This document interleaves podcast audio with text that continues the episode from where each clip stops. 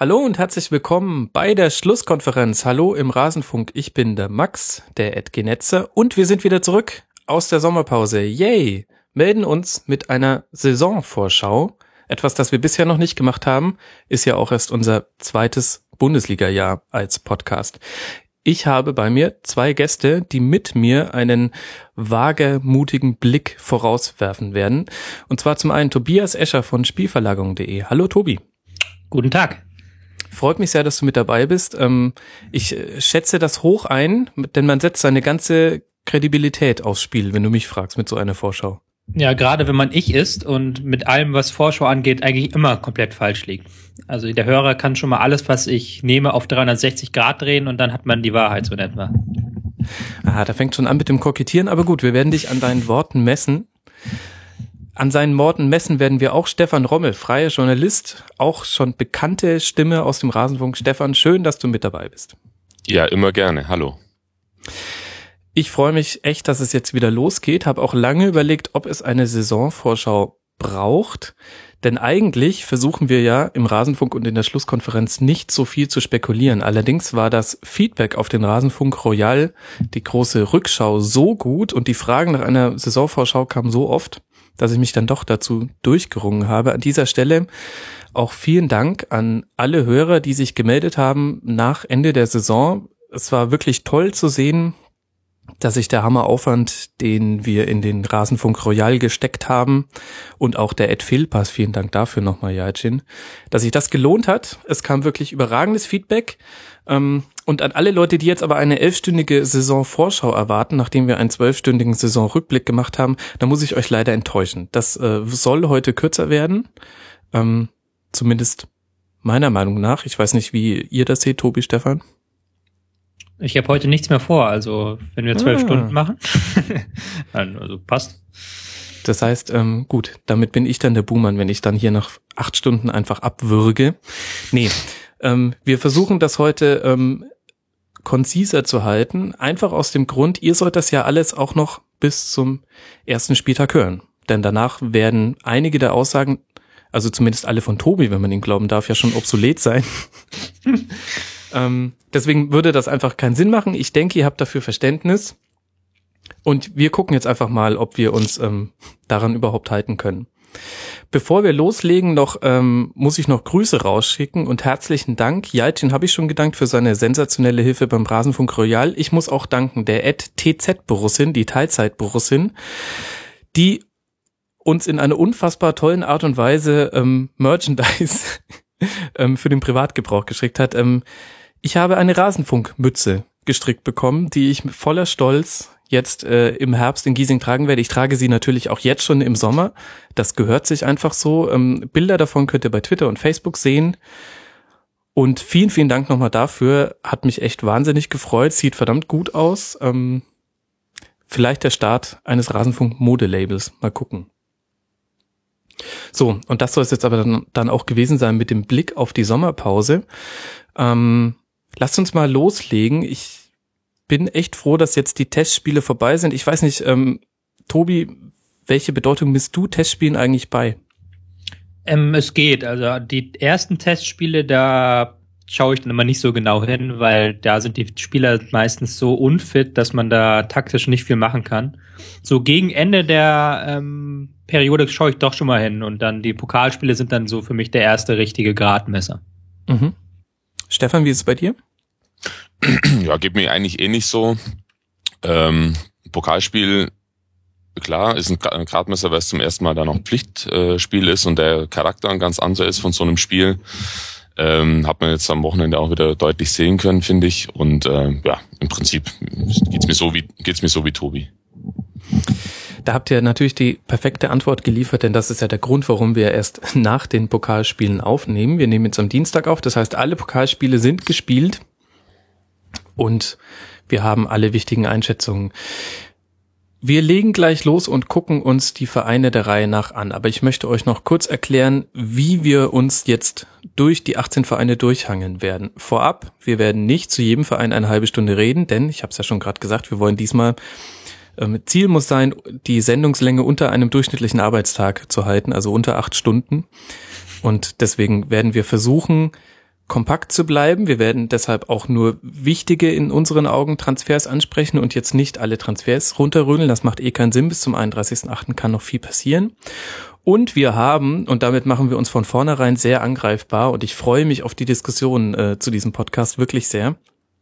Wir haben ein, jetzt schon eine Einschätzung der Vereine vorgenommen ich hielt nichts von der Idee, einfach die Endtabelle der letzten Saison zu nehmen. Das äh, finde ich langweilig, sondern wir haben uns vorab schon viele Gedanken gemacht und die Vereine eingeordnet in folgende Kategorien. Stärker im Vergleich zur Vorsaison, ungefähr gleichbleibend in der Stärke und schwächer als zur Vorsaison. Alles immer aus unserer Einschätzung heraus und immer auf die Vorsaison bezogen. Das heißt, wenn bei Stärker jetzt zum Beispiel dann auch der VfB auftaucht, zusammen mit äh, Bayern und Dortmund, dann wollen wir damit nicht sagen, die kommen auch in die Champions League. Aber sie haben sich im Vergleich zur Vorsaison verstärkt. Ich bin sehr gespannt, wie das funktioniert und ich bin mir sicher, dass es äh, zu Diskussionen führen wird. Und genau deswegen haben wir es auch so gemacht. Dürft gerne diskutieren auf Twitter, Facebook und auf unserer Seite rasenfunk.de in den Kommentaren. Haltet uns gern unsere eigene Sortierung vor und ähm, empört euch, wenn ihr wollt. Sollen wir anfangen? Ja. Gerne. Das, das war ein langes, ein langes Vorgespräch. Aber gut, man muss ja nach so einer Sommerpause, das ist wie wenn man sich so einspielt, die ersten zehn Minuten abtasten. Die Vereine, die wir stärker eingeschätzt haben, ähm, es gab genau zwei Vereine, bei denen wir uns alle drei ohne Absprache einig waren, dass sie sich im Vergleich zur Vorsaison verstärkt haben. Und äh, vielleicht der langweiligste davon der FC Bayern München. Stefan, warum siehst du die stärker als in der letzten Saison? Ich glaube, dass die Bayern ähm, sich ähm, individuell verstärkt haben mit ihren mit ihren Transfers äh, mit der Feldspieler. Ähm, ich glaube, dass im dritten Jahr Guardiola jetzt nachher, wenn es wirklich drauf ankommt, und für die Bayern kommt es ja fast immer nur in der zweiten Saisonhälfte drauf an oder ab Frühling drauf an, dass da äh, alles besser funktionieren wird als letztes Jahr, dass sie besser, dass sie weicher fallen können durch ihren etwas aufgepimpten Kader.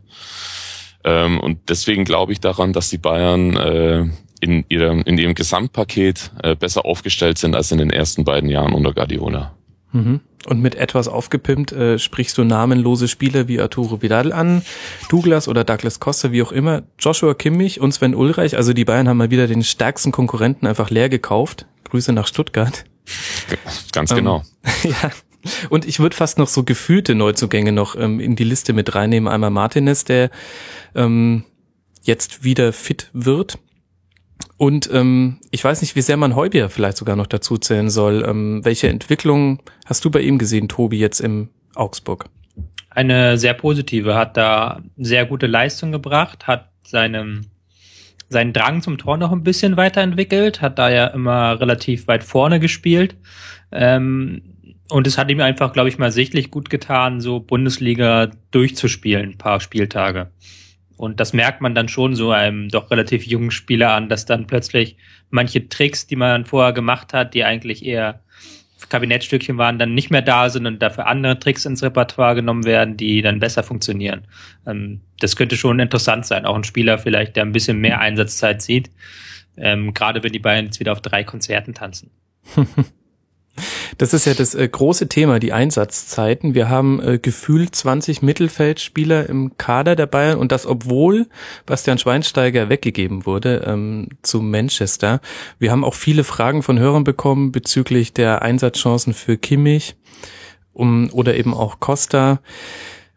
Ich würde das gern mal einen Schritt zurücktreten, denn ich finde, da kann man keine Prognosen geben. Das hängt von zu vielen Faktoren ab. Aber Tobi, wie schätzt du denn generell diese Diskussion ein, ähm, die rund um die Kaderzusammenstellung des FC Bayern derzeit geführt wird? Siehst du da Probleme in den vielen Mittelfeldspielern?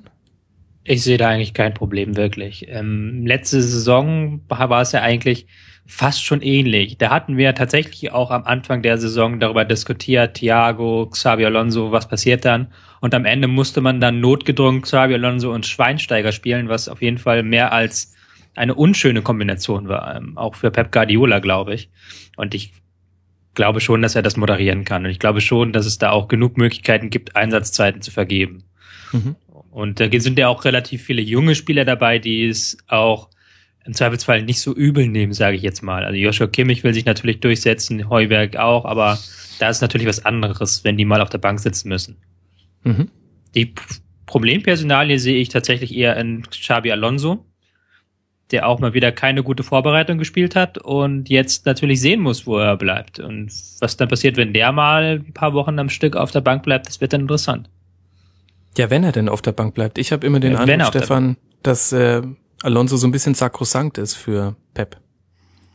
Den Eindruck könnte man in der Tat, ähm, in der Tat gewinnen. Ich kann auch nicht ganz verstehen, warum er dann doch immer wieder, auch in Spielen, die für ihn auch wichtig sind, wie das äh, Supercup-Spiel gegen Wolfsburg, dann immer wieder doch wieder auf ihn setzt.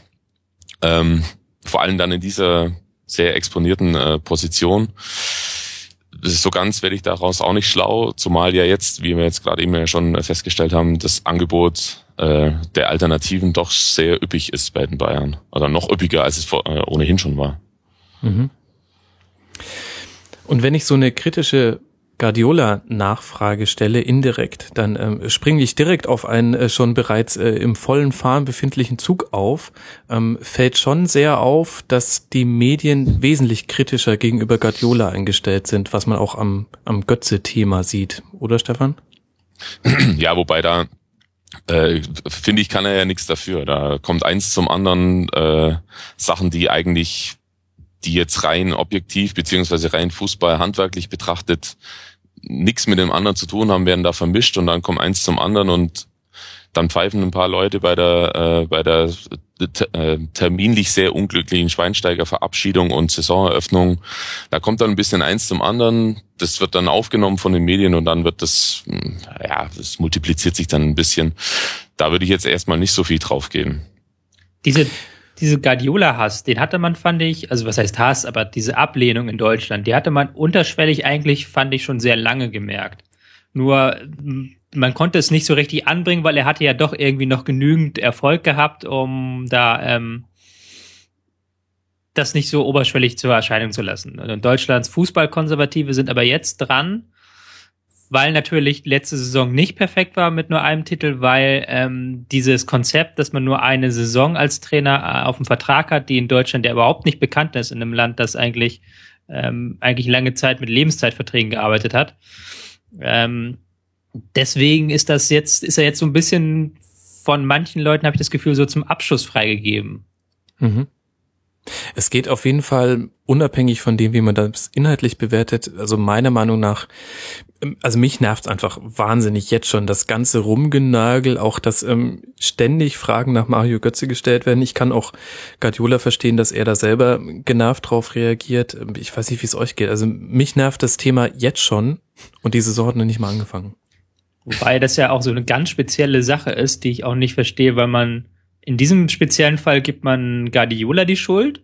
Aber normalerweise ist es doch so, wenn ein Spieler nicht durch, sich nicht durchsetzen kann, dann ist normalerweise in Deutschland immer der Spieler zuerst schuld. Ja, aber es ist doch unser bester, Tobi. Zumindest ja, aber es hat ja auch niemand bei André Schürle gesagt, als er sich bei Mourinho nicht durchgesetzt hat, was ist Mourinho für ein Scheißtrainer? Das hat ja auch niemand gesagt so. Und vielleicht, ich bin jetzt mal ketzerisch, vielleicht muss man auch mal diese ähm, Bewertung von Mario Götz überdenken. Mhm. Der meiner Meinung nach sich A nicht groß weiterentwickelt hat, aber auch nie, vielleicht nie dieses Jahrhunderttalent war, zu dem man ihm hoch äh, stilisiert hat. Ja. Da kann man eigentlich gar nicht widersprechen. Aber bevor wir da jetzt auch zu sehr auf äh, schon ähm, befindlichen äh, Mainstream aufspringen, ich finde, man sollte Götz jetzt auch mal ruhig mal erstmal ein paar Spiele geben wenn er spielt und dann darf man gerne nochmal bewerten. Hätte ich noch äh, eine generelle Frage an dich, Tobi. Wie, mit welchen Augen guckst du als Taktik-Nerd auf den FC Bayern? Was erwartest du dir von Guardiola und siehst du auch Probleme mit der Stabilität im Umschaltspiel nach hinten? Die waren jetzt da, diese Probleme im Umschaltspiel nach hinten in der Vorbereitung. Die waren aber auch in den letzten Jahren in der Vorbereitung ein bisschen da, was auch dann eine Fitnessfrage ist, glaube ich. Ähm, bisschen blöd war dann des, der Supercup, der tatsächlich eines der schwächeren Spiele war unter Guardiola, wo dann auch ähm, Kompaktheitsprobleme da waren. Ganz untypische Kontakt Kompaktheitsprobleme, ganz so einfache Probleme. Aber ich glaube, die sind halt so einfach, dass Guardiola sie lösen kann. Mhm. Ich glaube, dass Guardiola jetzt im Jahr drei angekommen ist. Die Spieler kennen die 10.000 Systeme, die er spielen lässt. Die Spieler sind daran gewöhnt. Die Spieler sind daran gewöhnt, ähm, auf verschiedenen Positionen eingesetzt zu werden, ähm, dass ständig irgendjemand von draußen reinbrüllt. Ähm, und ich denke, dass gerade deswegen habe ich auch getippt, dass sie diese Saison noch stärker sein werden. Weil ich glaube tatsächlich, dass sie ähm, jetzt an dem Punkt angelangt sind, wo eigentlich ähm, das Beste, das Maximale rausgeholt werden kann. Gerade halt auch taktisch, weil einfach die Automatismen jetzt doch haben letzte Saison schon gerade in der Hinrunde sehr gut gegriffen, aber doch nach drei Jahren jetzt müsste das doch eigentlich mal so perfekt gehen. Mhm. Und ich sehe immer noch niemanden, der das, dieses Gebilde Guardiola auf Dauer knacken kann. Deswegen bin ich da gespannt. Also ich glaube schon, dass die nochmal einen Tick draufleben könnten, die Bayern. Das, wenn ich ganz kurz einschalten darf, das sehe ich im Prinzip dann auch genauso. Das hatte ich auch vorhin damit gemeint. Ähm, man darf auch nicht vergessen, um mal einen ganz kurzen Schlenker zur letzten Champions League Saison zu machen. So weit weg waren die gar nicht. Natürlich hat sich das am Schluss äh, hat sich das äh, schlecht gelesen für die Bayern, aber die waren nicht so weit weg in dem Halbfinale ähm, mit der einigermaßen vollen Truppe. Das ist natürlich immer eine schöne Ausrede, dass dann äh, Leute ausfallen und äh, aber in dem Fall war es dann tatsächlich so meines Erachtens und die hätten da ganz gute Chancen gehabt und was im Finale dann möglich war, hat man dann ja auch gesehen, selbst gegen eine Mannschaft wie Barcelona, die eine Viertelstunde oder 20 Minuten auch gewackelt hat nach diesem Ausgleich und also das ist nicht so, dass die so weit weg waren ne? und dieses Jahr finde ich, glaube ich, dass die da dran sind. Mhm. Ja. Apropos dran sein. Da kommen wir zum zweiten Team, bei dem wir uns alle drei einig waren, dass sie stärker sind als in der Fondsaison was, wenn man ketzerisch ist, vielleicht auch nicht so schwierig ist, Borussia Dortmund. Und da frage ich mich so ein bisschen, wer eigentlich der stärkste Neuzugang ist. Wir haben Castro, wir haben Birki, Weigel im defensiven Mittelfeld mit Fragezeichen, da wird mich eure Einschätzung interessieren. Leitner kommt zurück, da wird mich Stefans Einschätzung interessieren. Und als Neuzugang Thomas Tuchel. Tobi, wer aus der Reihe wird den größten Impact haben? Der Trainer vermutlich. Ja der Trainer natürlich. Ähm, Thomas Tuchel hat jetzt schon einiges anders gemacht nicht gar nicht mal so unendlich viel. Ähm, er wurde so ein bisschen vorher so als Anti-Klopp stilisiert, ähm, was ich ein bisschen hochgegriffen finde, weil die Ähnlichkeiten doch schon vorhanden sind. Gerade bei Mainz waren ja eigentlich beide Klopp und Tuchel die ersten, die so ein Gegenpressing wirklich systematisch haben spielen lassen. Und allein da sind schon Gemeinsamkeiten da. Mhm. Aber man merkt halt schon, dass doch in den Details anders gearbeitet wird, dass jetzt ähm, Ballbesitz doch mit mehr Dreiecken verbunden wird, dass einfach die Dreiecksbildung sehr viel besser funktioniert, dass man guckt, dass man nicht mehr so früh flankt, dass lange Bälle sind jetzt hat Tabu, die werden höchstens noch ähm, diagonal gespielt. So diese Kleinigkeiten und ich glaube, dass da einfach nach vielen Jahren Klopp, den ich immer noch für einen sehr guten Trainer halte, aber ich glaube einfach, dass da jetzt mal dieser neue Fokus und ein Trainer, der auch sich beweisen will, einfach mal was Gutes für den BVB ist. Und deswegen glaube ich, ähm, Tuchel der wichtigste Transfer. Dem würdest du dich wahrscheinlich anschließen, Stefan. Ja, mit Abstand. Es ist ja völlig klar, wenn einer äh, die Richtung vorgibt, dann müssen alle anderen im Verein äh, da mit, mitgehen und äh, natürlich ist das deutlich höher zu bewerten als jeder Einzelspieler, egal wie der heißt.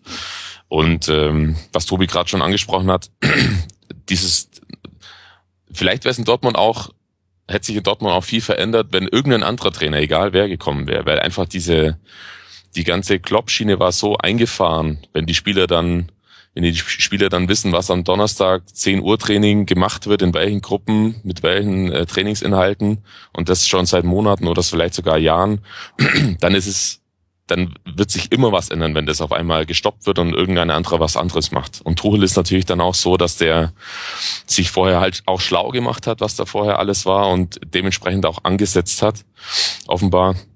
Und deswegen glaube ich, dass äh, Dortmund wird völlig anders, äh, völlig anders auftreten. Natürlich mit den Elementen, die vorher schon da waren. Er kann jetzt nicht von innerhalb von sechs Wochen da alles um total umbasteln. Das wird auch noch ein Weilchen dauern wahrscheinlich, aber so die grundsätzlichen Sachen da wird sich schon einiges verändern. Und was meines Erachtens ganz wichtig ist, dadurch, dass ein neuer Trainer da ist und die auch anders anspricht und andere äh, Inhalte anspricht, verändern sich die Spieler natürlich auch total. Mhm. Und das wird man bei beim einen oder anderen Spielern auch sehr stark merken. Wenn man da auf die Vorbereitung guckt, dann äh, tritt er ja als symbolischer auferstandener Phönix aus der Asche Mikitarian in den Blick. Der wichtigste Neuzugang. Also ja. von Tuchel abgesehen vielleicht. Ich weiß nicht, wie es euch geht. Ähm, ich würde es ihm gönnen, aber ich finde es jetzt schon wieder ein bisschen früh. Es wird schon sehr gehypt, gerade, dass er ein ganz anderer Spieler wäre. Ja, das ja, stimmt, ja. Ja, die, die drei Tore gegen, äh, oder vier, nee, drei gegen Wolfsburg, die sollte man vielleicht mal abziehen jetzt. Mhm. Aber trotzdem ist halt er einfach ein Spieler, der offenbar mit sich selber zu viel, äh, viel sich viel zu viel beschäftigt hatte.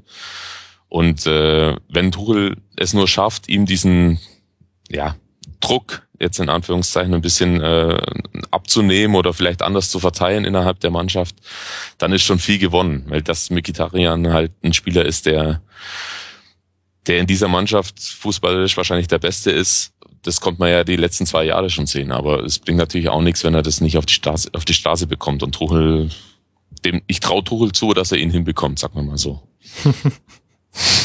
Ein sehr großes Kompliment, wenn man sich äh, die letzten unglücklichen Jahre von ihm anguckt. Würdet ihr auch sagen, die A11 von Dortmund ist ganz klarer Bayern-Verfolger, aber bei der B11 wird schwierig. Also sprich die Frage, was kommt hinter Aubameyang, Reus und Mkhitaryan? Ja, gerade offensiv. Also wenn Aubameyang sich verletzt und Mkhitaryan auch, dann gibt's ein Problem, ja, das stimmt. Wobei Tuchel ist jetzt nicht so für Verletzungen bekannt. Und ich glaube auch im Vergleich zu manch anderem ist dann die B11 doch noch ein bisschen besser. Gerade wenn man guckt, wie sich jetzt zum Beispiel ein Weigel den vor niemand auf der Rechnung hatte, jetzt unglaublich stark in den Vordergrund gespielt hat, ähm, dann ist, kann man da, glaube ich, auch noch was machen draus. Also würde ich jetzt nicht als das Riesenproblem sehen. Vor allem, mhm. ich glaube nicht, dass Meisterschaft das Ziel ist, diese Saison sein kann. Ist ja auch nicht planbar, deswegen musste ich gerade mhm. beim äh, Satz, äh, Thomas Tuchel ist nicht für Verletzungen bekannt, ein bisschen schmunzeln. ähm, ja, und dann kommt ja Moritz Leitner zurück, der wird ja der, der Mikitarian 2.0, Stefan. Ja, das glaube ich jetzt eher nicht, weil also Leitner ist an und für sich ein ganz äh, ordentlicher Fußballer, aber er hat halt immer noch nach fünf Jahren Profifußball, sechs Jahren Profifußball äh, immer noch zu viele Flausen im Kopf und ich, wenn er das nicht ablegt, dann äh, wird das auch bei einem anderen Bundesligisten nicht schaffen. Da muss es noch nicht mal der BVB sein. Mhm. Grundsätzlich also auch einer der besten Techniker, oder? Also der sieht man nicht nie, dass dem der Ball verspringt, aber der weiß halt nichts mit damit anzufangen, so. Ganz genau, ganz genau. Der hat auch viel, der bringt ja auch total viel mit, aber was ihm natürlich ab und zu dann fehlt, ist äh, Körperlichkeit und äh, dann auch Tempo. Also Selbstgewandtheitstempo. An und für sich, wie du sagst, ein guter Mann, aber jetzt, wenn ich mich zwei Jahre lang äh, ausleih, ausleihen lasse, dann äh, weiß ich ja eigentlich schon, was mein Arbeitsauftrag ist und jetzt zurückzukommen nach Dortmund und es ist keiner da, der mich mit offenen Armen empfängt, ist, ist glaube ich, Zeichen genug. Mhm. Vielleicht tut sich da bei der Personale auch noch was, deswegen wollen wir mal nicht zu sehr drauf rumreiten, sonst ist das das Erste, was nicht mehr aktuell ist in diesem Podcast. Lasst lieber zu den nächsten drei Teams kommen, die wir alle als stärker als in der Vorsaison einschätzen. Äh, zum einen Bayern 04 Leverkusen. Mal kurz die Grundfakten. Äh, wer kam oder zu dieser Saison. Memedi, Kramer, Ta, Papadopoulos wurde jetzt fest verpflichtet. Ramayo, ein defensiver Mittelfeldspieler und Aranguiz, äh, zentraler Mittelfeldspieler, soll jetzt wohl durch sein im Moment dieser Aufnahme. Und verloren wurden Castro, Trimic, Wolscheid, Milik, Chor und Gudrolfes Karriereende. Da würde ich sagen, Stefan, allein schon von der Kaderneugestaltung eine eindeutige Verbesserung. Ja, eindeutig ist äh, eine Verbesserung, würde ich sagen. Also Castro ist natürlich, war eine Institution in, in Leverkusen und das, der wird ihnen auch richtig wehtun. Auch fürs Gefühl von den Fans, da gab es ja auch ein bisschen äh, Probleme, dass der jetzt, äh, es war, ist nicht mehr wohl gelitten da, offenbar in, in Leverkusen. Dömic hat bei Bayer für diesen Fußball, den die spielen, einfach nicht funktioniert. Ich glaube, um es mal ganz kurz auf Klapper vorzugreifen, dass der da super funktionieren wird. Äh, für Leverkusen ist er jetzt aber erstmal nicht die, der ganz große Verlust. Und wenn man sich dann die Spieler anschaut, die kommen, mit Tar und Ramayo, der nicht nur im Mittelfeld, sondern auch Innenverteidiger spielen kann, zwei junge, sehr mit sehr viel Potenzial äh, ausgestattete ähm, Abwehrspieler. Kramer ist eh klar. Memedi ist ein super Fußballer, sehr komplett und passt halt auch, kennt es da schon aus Freiburg, was da verlangt wird jetzt in Leverkusen. Also die haben sich schon für das, was sie da machen wollen, noch besser aufgestellt, als sie letztes Jahr aufgestellt waren. Und da kommt dazu, dass der Trainer jetzt das zweite Jahr da ist und sich selber schon ein bisschen justiert hat oder justieren musste in der, in der Rückrunde. Deswegen glaube ich, dass die deutlich besser sind als letztes Jahr. Tobi, was erwartest du jetzt in der zweiten Saison Roger Schmidt, wenn es Stefan gerade schon anspricht? Ähm, Pressing, Pressing, Pressing. ähm, der Plan wird sich nicht ändern. Also Roger Schmidt ist so ein Trainer, der macht an in fast allen Spielen dasselbe. Also 4-4-2 und dann ab geht die Luzi. Ähm, Kompaktheit, Engheit, ähm, die Außenverteidiger gehen rein in die Mitte und dann presst man halt den Gegner kaputt. Und wenn man den Ball hat, dann spielt man ganz schnell. Ich glaube, dass das jetzt, ähm, das hat aber auch schon letzte Saison eigentlich gut geklappt. Und das wird auch diese Saison wieder gut klappen. Zumal die Veränderungen mit Kramer, Aranguris, die passen halt in dieses Schmidt-Pressing-System rein. Und dann ähm, glaube ich schon mal, dass das nochmal eine Nummer besser klappt. Deswegen habe ich auch ähm, gesagt, dass es diese Saison hm. besser wird bei ihnen. Wobei man doch auch in der letzten Saison gesehen hat, natürlich, das Pressing funktioniert gut, aber für die Spiele, in denen sich der Gegner tief reinstellt und es nicht so viele Umschaltsituationen nach vorne gibt für Leverkusen, da braucht es einen Plan B. Oder würdest du mir da widersprechen? Ja, braucht einen Plan B einerseits, andererseits hat Leverkusen durch dieses Gegenpressing die Konter, die gegnerischen, so gut unter Kontrolle, dass sie eigentlich praktisch keine äh, Tore aus dem Spiel fangen. Ich glaube, die haben letzte Saison fast nur Kon äh, Tore nach Standards gefangen. Äh, ähm, wenn man das jetzt vielleicht nochmal ab und zu mal so einen Standard trainiert, ich glaube, dann genügt das auch, um sich da bei Darmstadt ein 1 zu 0 zu erpressen. Das so schöne Aussichten, ich weiß es ja nicht. Ich hatte gehofft, du sagst mir jetzt, äh, Roger Schmidt arbeitet in der zweiten Saison dran, ähm, auch für Ballbesitzzeiten ähm, fest definierte. Ja, das hat man in der Rückrunde schon ein bisschen gemacht, mhm. aber ist jetzt nicht der Fokus von Roger Schmidt, muss man ganz klar sagen. Na gut. Auf jeden Fall wird's äh, offensiv knallen, wenn ich mir angucke, äh, Brandson, Chalanoglu, Bellarabi. Ähm, der Kader passt zur Spielidee, würde ich in würde ich mal zusammenfassen. Und die letzte Punchline hat immer Rudi Völler, der den Fußball liebt. Das habe ich mir sogar in mein Sendungsdokument reingeschrieben, ähm, um das nicht zu vergessen. Grüße an Rudi und an Marcel Janssen. Wir hatten als nächsten Club, bei denen wir einschätzen, dass er stärker als im Vergleich zur Saisonspiel, Vorsaison spielt, äh, Schalke 04. Wobei ich mir da mit äh, Stefan einig war. Tobi ist sich da nicht so ganz sicher. Und ähm, Tobi, fang doch mal an. Warum glaubst du, spielen die Schalker nicht stärker als in der Vorsaison? Spricht doch eigentlich alles dafür, unter anderem die Vorsaison. Ja, ähm, das ist jetzt wieder eine Frage, was heißt besser? Also die waren ja letzte Saison Sechster, Sechster. Ähm, dementsprechend ja, ähm, ist das jetzt eher so eine Frage. Ich glaube nicht, dass sie tabellarisch sehr viel besser sind, aber ich glaube, gefühlt werden sie schon besser sein, was auch nicht okay. schwer ist nach dieser Katastrophensaison. Ähm, es war ja vor allen Dingen ein gefühltes Problem so. Ähm, aber ich habe noch ein paar Fragezeichen da bei Schalke. Ähm, die haben jetzt in der Vorbereitung sehr viel ausprobiert im taktischen Bereich, 4-1-4-1, und jetzt sind sie aber zum 4-4-2 zurückgekehrt. Das aber meiner Meinung nach noch nicht optimal ist. Ähm, die Santo, der Neueinkauf, und Hünteler, die haben, sind sie eigentlich zu ähnlich. Ich weiß nicht, wie die sich ergänzen sollen wirklich. Haben auch jetzt oft die gleichen Laufwege gemacht. Und Schuppomoting ist so auf rechts aus noch so ein bisschen verschenkt. Also den hatte ich immer so, ähm, so eine Halbrolle ähm, besser gefunden. Deswegen sind da noch so kleine Fragezeichen für mich einfach, wie man die, diese Probleme angehen möchte. Mhm. Wie groß sind die Fragezeichen bei dir, Stefan?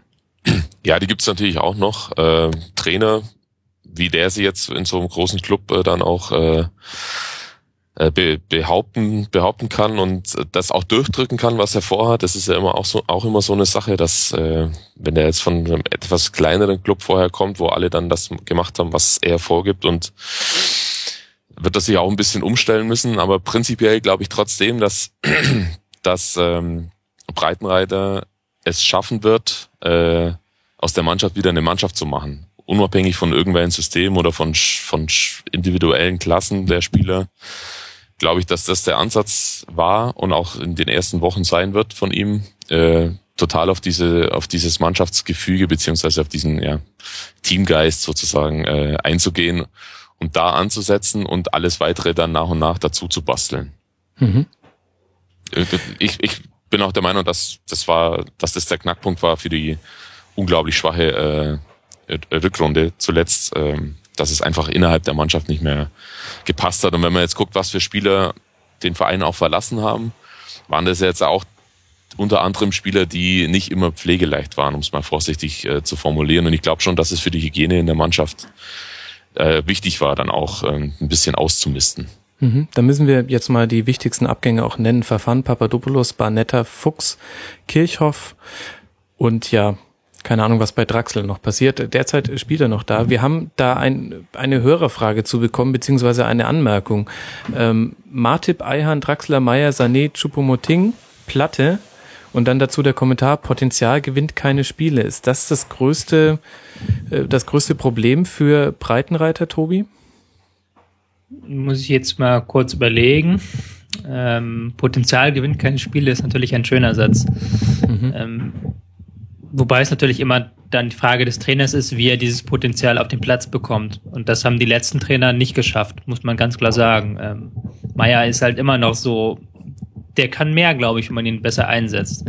Und genau dasselbe mit Goretzka zum Beispiel, der aber mhm. jetzt einfach eine saustarke Vorbereitung gespielt hat, weil er so als nach vorne pressender Sechser sehr super eingesetzt wurde. Und dann dementsprechend, ich glaube halt, dass diese Spieler alle genug drauf haben, um nicht nur so Potenzial, so Lars Ricken Potenzialgötter zu sein, sondern tatsächlich auch was auf den Platz zu bekommen. Und ich glaube, das ist nicht das Schalker Problem. Nein. Ob da jetzt unbedingt ein Dortmunder als Vergleichsspieler herhalten musste, gut, ja. das musst du wissen, Tobi.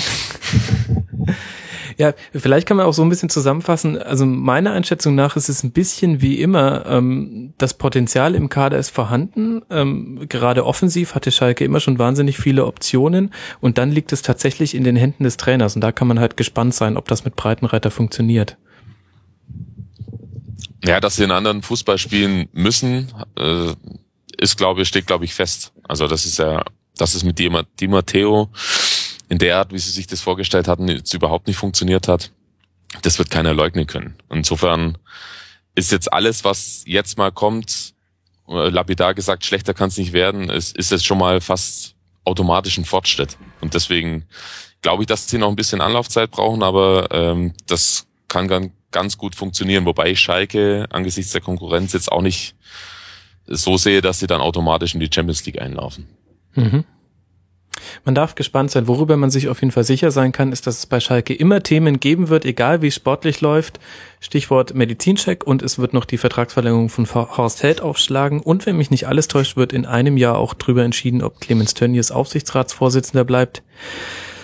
Es wird äh, spannend bleiben. Wie halt immer auf Schalke.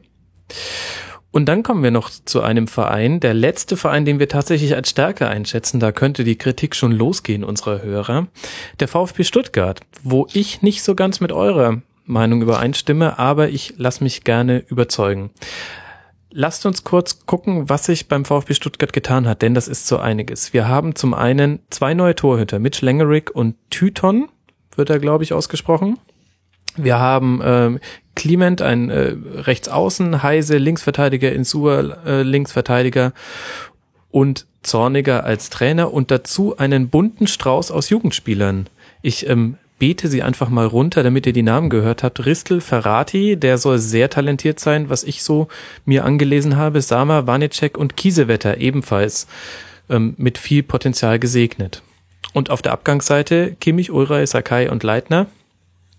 Da tut Kimmich sehr weh, Ulreich eventuell, das ist eine Einschätzungsfrage, glaube ich.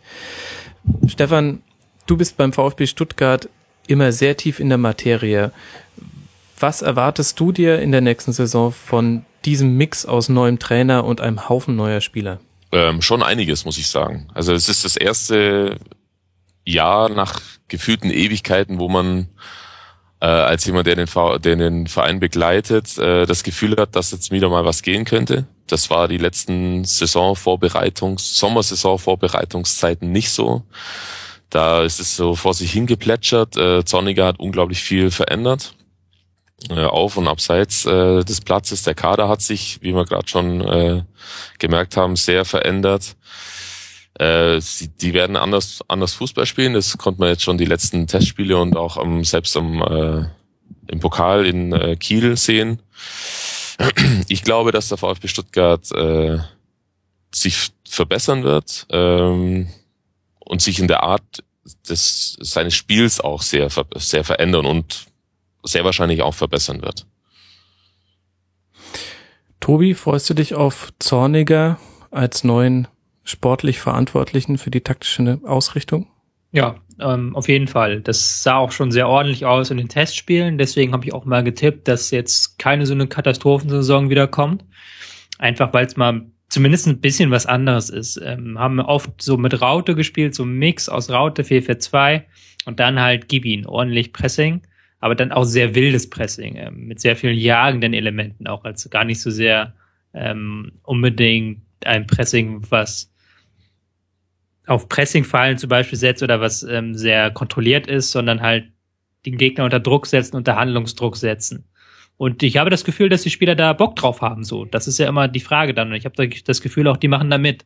Mhm. Es klappt natürlich noch nicht alles, gerade wenn die erste Pressingreihe überspielt ist, rücken die Innenverteidiger zu langsam auf und die Außenverteidiger müssen noch ein bisschen zentraler denken. Ähm, aber also ich, ich, sehe nie, ich sehe nicht, warum das nicht zumindest so weit funktionieren sollte, dass man nicht um den Abstieg mitspielt. Und das ist ja dann für mich schon eine Verbesserung. Okay, da kann man nichts gegen sagen. Was auch dafür spricht, ist ein in meinen Augen dankbares Auftaktprogramm äh, mit Köln, Hamburg, Frankfurt, Hertha, Schalke und Hannover bekommt man jetzt nicht die riesigen Brocken zu Anfang. Wobei da eben dann der Punkt kommt, an dem ich so ein bisschen eure Euphorie bremsen möchte. Ich sehe es auch so, dass sich im Spiel viel verändern wird und gerade auf das Pressing bin ich sehr gespannt und ich mag es auch, dass ähm, da jetzt ein Weg gegangen wird, den man äh, sich bei vielen Vereinen mal gewünscht hätte. HSV ähm, nämlich dass man viele junge Spieler tatsächlich auch hochzieht, nicht nur davon spricht. Ich frage mich allerdings, was wird passieren, sollte der VfB gut in die Saison starten und ähm, die Gegner sich darauf einstellen. Und ich bin noch nicht überzeugt davon, ob sie, wenn sie den Ball haben, auch ein Spiel aufziehen können. Das, die Bedenken, die gibt's natürlich und die sind auch nicht von der Hand zu weisen. Das ist schon ähm, ähm, ja nicht eintönig, aber es ist schon gewissermaßen eindimensional, wie dann zumindest bis jetzt gespielt wird. Aber es gibt ja noch, es gibt ja unabhängig davon noch ein paar andere Offensivoptionen. Standards haben wir noch gar nicht angesprochen, die aber auch ein großer Schwerpunkt sein werden, die auch nicht immer funktioniert haben die letzten Jahre. Ähm, er wird sich, er wird sich, und es wird natürlich passieren, dass Mannschaften sich darauf einstellen können und es wird auch passieren, dass sie dann vielleicht in Darmstadt nicht gewinnen. Das mag, äh, das mag durchaus sein, aber ich glaube, dass wenn sie das, was sie als Plan A haben und der quasi äh, sakrosankt ist und äh, an dem nichts vorbeiführt, dass wenn sie den, diesen Plan A einigermaßen sauber ausführen, dass sie trotzdem in der Lage sind, von diesen 17 Gegnern in der, in der Bundesliga 10 dann in jedem Spiel schlagen zu können. Und das reicht ja dann für den VfB auch schon. Mhm. Ja. Und in einer Liga, wo maximal fünf bis sechs Teams wirklich den Gegner spielerisch auseinanderziehen können und die restlichen sitzen auf Pressing, und du hast dann halt ein besseres Pressing als die anderen, dann ist das schon ein Herausstellungsmerkmal, finde ich, das dann genügen sollte, um auch die restlichen Teams zu schlagen. Mhm. Also ich sehe jetzt nicht, wie der HSV Stuttgarts Pressing umgehen soll, zum Beispiel. Sehe ich nicht. Ja, gut, witziges Beispiel. Aber zum ja. HSV kommen wir noch. Äh, liebe Hörer, ihr könnt ja mal raten, in welchem äh, Segment das äh, noch kommen wird.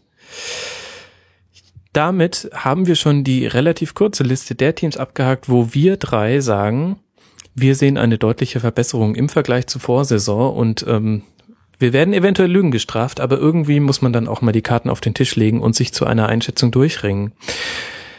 Und damit kommen wir zu den Vereinen, wo wir mehr oder weniger eintönig gesagt haben, so wirklich hat sich da nichts verändert. Man, so, das sind auch so ein bisschen Wundertütenvereine.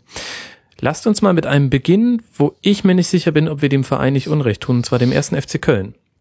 Wir alle drei haben gesagt, die haben sich im Vergleich zur Vorsaison nicht wesentlich verbessert, wobei ich da schon Tendenzen erkenne. Und ich erkläre euch gerne mal, warum. Wenn ich mir angucke, wen sie abgegeben haben, dann sehe ich mit Kevin Wimmer jemanden, der sehr, sehr weh tut.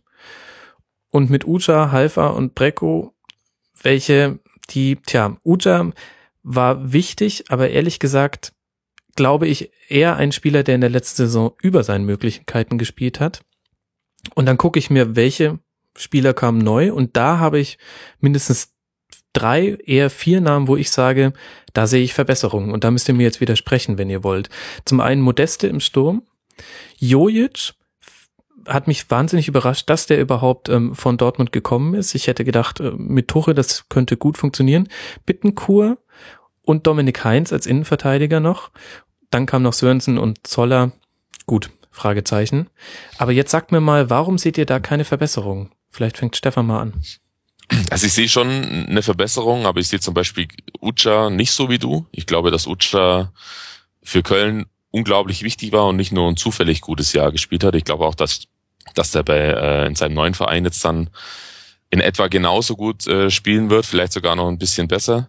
Mhm. Ähm, der wird ihn brutal wehtun. Modest ist zwar von der Anlage vergleichbar, aber nicht so, der hat nicht diesen, diese Explosivität, die Ucha hatte und die man, die Köln dann, sie dieses sehr defensive Köln, das wir äh, gewohnt waren, dann auch gebraucht hat äh, bei diesen wenigen Konter, die sie da, die die dann gespielt hatten. Und er war natürlich auch vorm Tor dann entsprechend kalt, meist, meistens mhm. zumindest.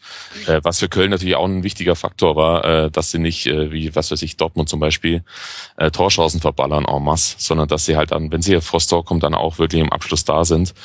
Ähm, da wird's ganz vorne, glaube ich, dass Modest zu Ucha äh, erstmal nicht eine Verbesserung ist. Mhm. Natürlich kannst du jetzt kannst du jetzt argumentieren, dass aus der zweiten Linie dann mit Bittenkur und äh, Jojic dann deutlich mehr Torgefahr da ist. Das, ist auch äh, richtig. Aber so alles in allem glaube ich, dass sich Köln absolut etablieren wird in der in der Bundesliga und auch mit dem Abstieg nichts zu tun haben wird. Äh, aber ich glaube nicht, dass sie jetzt einen sehr großen Schritt machen im äh, also zumindest keinen schnellen großen Schritt äh, großen Schritt machen in ihrem in dem was sie an spielerischem Vermögen äh, äh, auf den Platz bringen können. Mhm. Was ja aber die entscheidende Frage sein wird. Also ähm, Stöger selbst sagt ja, oder sagt Öger, je nachdem wie ihr ihn nennen wollt, ähm, sagt ja selbst, ähm, den Köln wird es jetzt auch mit einer zweiten äh, Geschmacksrichtung geben in der neuen Saison, nämlich jetzt auch mit einem Ballbesitzspiel, Tobi. Ach ja, das sagen sie alle, aber im Endeffekt ist es nicht. Also ich habe es in den Testspielen nicht gesehen. Ich habe mir den Köln Cup angeguckt. Gut, da war es dann gegen Valencia so ein bisschen offensiv, aber es war jetzt kein Beibesitzspiel wirklich. Also es war tatsächlich ähm, jetzt sogar mit 4-1-4-1 statt 4-4-2, ähm, das aber relativ flexibel. Verteidigung funktioniert wie immer perfekt und dann geht's schnell ab. Also ich hatte nicht das Gefühl, dass da jetzt so ein also, dass da jetzt ein ganz neuer SFC Köln auf dem Tableau erscheint. Dazu ist auch dieses 4-1-4-1, 4-4-2 viel zu konservativ. Mhm. Gut, ich ergebe mich eurer Meinung. Ihr habt schon sehr gute Argumente. Ähm. Ja, wobei du hast auch schon ein bisschen recht so. Also ich habe ja auch versucht, die Tabelle zu tippen für dich. Ähm, Danke, für ja die Hörer. Tobi. Für die Hörer, für die Hörer. Natürlich, für die Hörerinnen und Hörer an den Rundfunkgeräten zu Hause. Genau. Und da bin ich dann auch plötzlich davor gestanden. So plötzlich war Köln dann in den Top Ten ähm, und ich, wo ich mir dann gedacht habe, okay, wer denn sonst? Und das ist schon so ein bisschen dann die Frage. Also kann man tatsächlich auch so sehen, dass Köln vielleicht in dieser überraschungsarmen Saison doch vielleicht die Überraschung werden könnte. Also ich kann den Punkt schon verstehen, den du da ansprichst. Mhm. Vielleicht sollten wir an der Stelle auch noch einwerfen, dass wir das jetzt nicht nur rein tabellarisch sehen, die Kategorisierung stärker, ja. gleichbleibend, schwächer, sondern ähm, auch losgelöst von Tabellen. Ja, aber ich Stefan, glaube, ich bin dir noch dazwischen gegrätscht. Ja, ich, ich hatte ich hatte Köln bis vor zwei Tagen bei meiner ersten ähm, Saisonabschlussplatzierungstabelle äh, tatsächlich äh, auf Platz sieben. Hat sich jetzt ein bisschen relativiert. Und um zu hören, wie sich das relativiert hat, müsst ihr Hörer bis zum Schluss dranbleiben, denn dann werden wir unsere Endtabellentipps abgeben und wir sagen auch, was 38 Rasenfunkhörer im Durchschnitt getippt haben. Das wird nochmal interessant. Aber da müsst ihr jetzt dranbleiben. Klassischer Cliffhanger. Oder skippen. Verdammt, das ist ein Podcast. Egal. Lasst uns weitermachen. Als nächste Mannschaft, die wir eher gleichbleibend stark sehen als letzte Saison, ist der HSV. Und da würde ich jetzt aber einschieben, die Einschätzung bezieht sich eher auf die letzte Saison nicht so sehr auf die nächste Saison, weil es schwierig ist, die letzte Saison zu unterbieten. Tobi. Ja, du hast so eigentlich alles gesagt. So, ähm, wie viel schlechter soll ich es noch tippen, sage ich mal so, als das, was unter Knebel gespielt wurde. Ähm, da ist nicht mehr viel Platz nach unten so. Und ähm, der Auftritt im Pokal hat jetzt alle Befürchtungen bestätigt. Das wäre ganz gruselig. ich hatte in der Vorbereitung gar nicht so schlecht gesehen gehabt. Ich hatte sogar kurz überlegt, ob ich dann nicht doch ähm, grünes Licht geben soll für eine Verbesserung. Aber jetzt natürlich dieser Pokalauftritt war unglaublich schlecht. Ähm, gar keine Besetzung der Achter. Flügelspiel, ohne dass man überhaupt je wusste, was man mit den Flügeln anfangen soll. Ähm, Lasogga, Olic hängen in der Luft da vorne rum. Also es ist ganz grässlich gewesen und äh, ich weiß noch nicht, wie man da wieder rauskommen will, diese Saison. Stefan, ich hatte so ein bisschen den Eindruck, als ich äh, mich nochmal äh, ganz genau mit allen Teams für diese Sendung befasst habe, dass der HSV eigentlich das hätte machen müssen, was der VfB gemacht hat, nämlich ähm, Alte zu verabschneiden. Das haben sie durchaus hingekriegt. Also wenn wir uns die Abgänge angucken, gut Tar, der tut sehr weh. Das ist kein alter Topf. Ähm, aber zum Beispiel Van der Vaart, ähm, Heiko Westermann, Marcel Jansen, und dann noch Berami und Beister, die noch zwei Transfers, die vielleicht ein bisschen wehtun. Aber man hat schon ganz gut geschafft, sich von ein paar Altlasten in Anführungszeichen zu entledigen. Aber ich persönlich erkenne jetzt nicht so den Neustart in der Kaderplanung. Stimmst du mir dazu? Absolut. Also es wurde ja letzt, vor der letzten Saison, im Vorfeld der letzten Saison schon äh, war einer der Eckpunkte des neuen Konzepts ja, dass ähm, verstärkt auf eigene Jugendspieler gesetzt werden soll. Das war auch der Fall in der Vorrunde unter Zinnbauer. Das kann man überhaupt nicht von der Hand weisen. Nur das hat sich jetzt so peu à peu, wurde es immer weniger. Das war natürlich auch eine Qualitätsfrage, das ist ganz klar. Aber äh, wenn ich mir jetzt angucke, dass sie jetzt äh, ein gutes halbes Dutzend an Neuzugängen haben, die und diese Neuzugänge den jungen Spielern, die die paar, die sie noch äh, übrig hatten, dann die Plätze wegnehmen, so dass die jetzt ausgeliehen werden oder sogar verkauft werden oder verkauft werden mussten bei Tar. Das war ein Spezialfall. Äh, dann äh, ist, steckt da halt nichts mehr dahinter. Und ich, ich finde, dass, ähm, dass der HSV das allergrößte Problem des HSV ist eins vergleichbar mit dem VfB Stuttgart der letzten Jahre, ist einfach die Mentalität im Club. Nicht nur in der Mannschaft, sondern in, in diesem gesamten Verein. Die stimmt nicht. Äh, es gibt kein richtiges Leistungsprinzip. Äh, man hatte das Gefühl, die Spieler waren selbst nach dem 1 zu 1 gegen Karlsruhe, wenn man sich die Interviews danach angeguckt hat in der Relegation, dann war das für die völlig okay, dass die jetzt ein Heimspiel äh, als Bundesligist 1 zu 1 gespielt haben. Und so, so quasi, ja, was, was wollt ihr denn jetzt eigentlich von uns? Und ich glaube, dass sich mit den, mit den neuen Spielern daran nichts ändern wird und dass natürlich viele aussortiert wurden. Aber das waren jetzt nicht die Spieler, die die diese Mentalität blockiert hätten. Und das sehe ich als ein ganz großes äh, Problem beim HSV an und ich glaube auch nicht, dass Bruno Labbadia das äh, lösen kann. Wobei ich da ein bisschen widersprechen möchte vielleicht. Also ich glaube schon, dass man eigentlich hat man den Kader sehr gut umge umgebaut, also zumindest so ein bisschen. Also dass man Westermann, Van der Vaart, Jansen all diese Altlasten weggeschickt hat, das ist doch zumindest mal, kann man sagen, gefühlter Neuanfang gewesen. Absolut. Und jetzt Ekdal ist jetzt auch nicht der schlechteste Spieler und Gregoritsch ist auch ein ganz interessanter Transfer, finde ich. Ähm, ähm, ja, aber das war's, also was man draus gemacht hat, halt in dem spielerisch und taktisch, das ist halt nichts. Und auch immer diese be äh, betont, dass man junge Spieler auf junge Spieler setzen soll, aber ich sehe da jetzt beim HSV gar nicht so viele.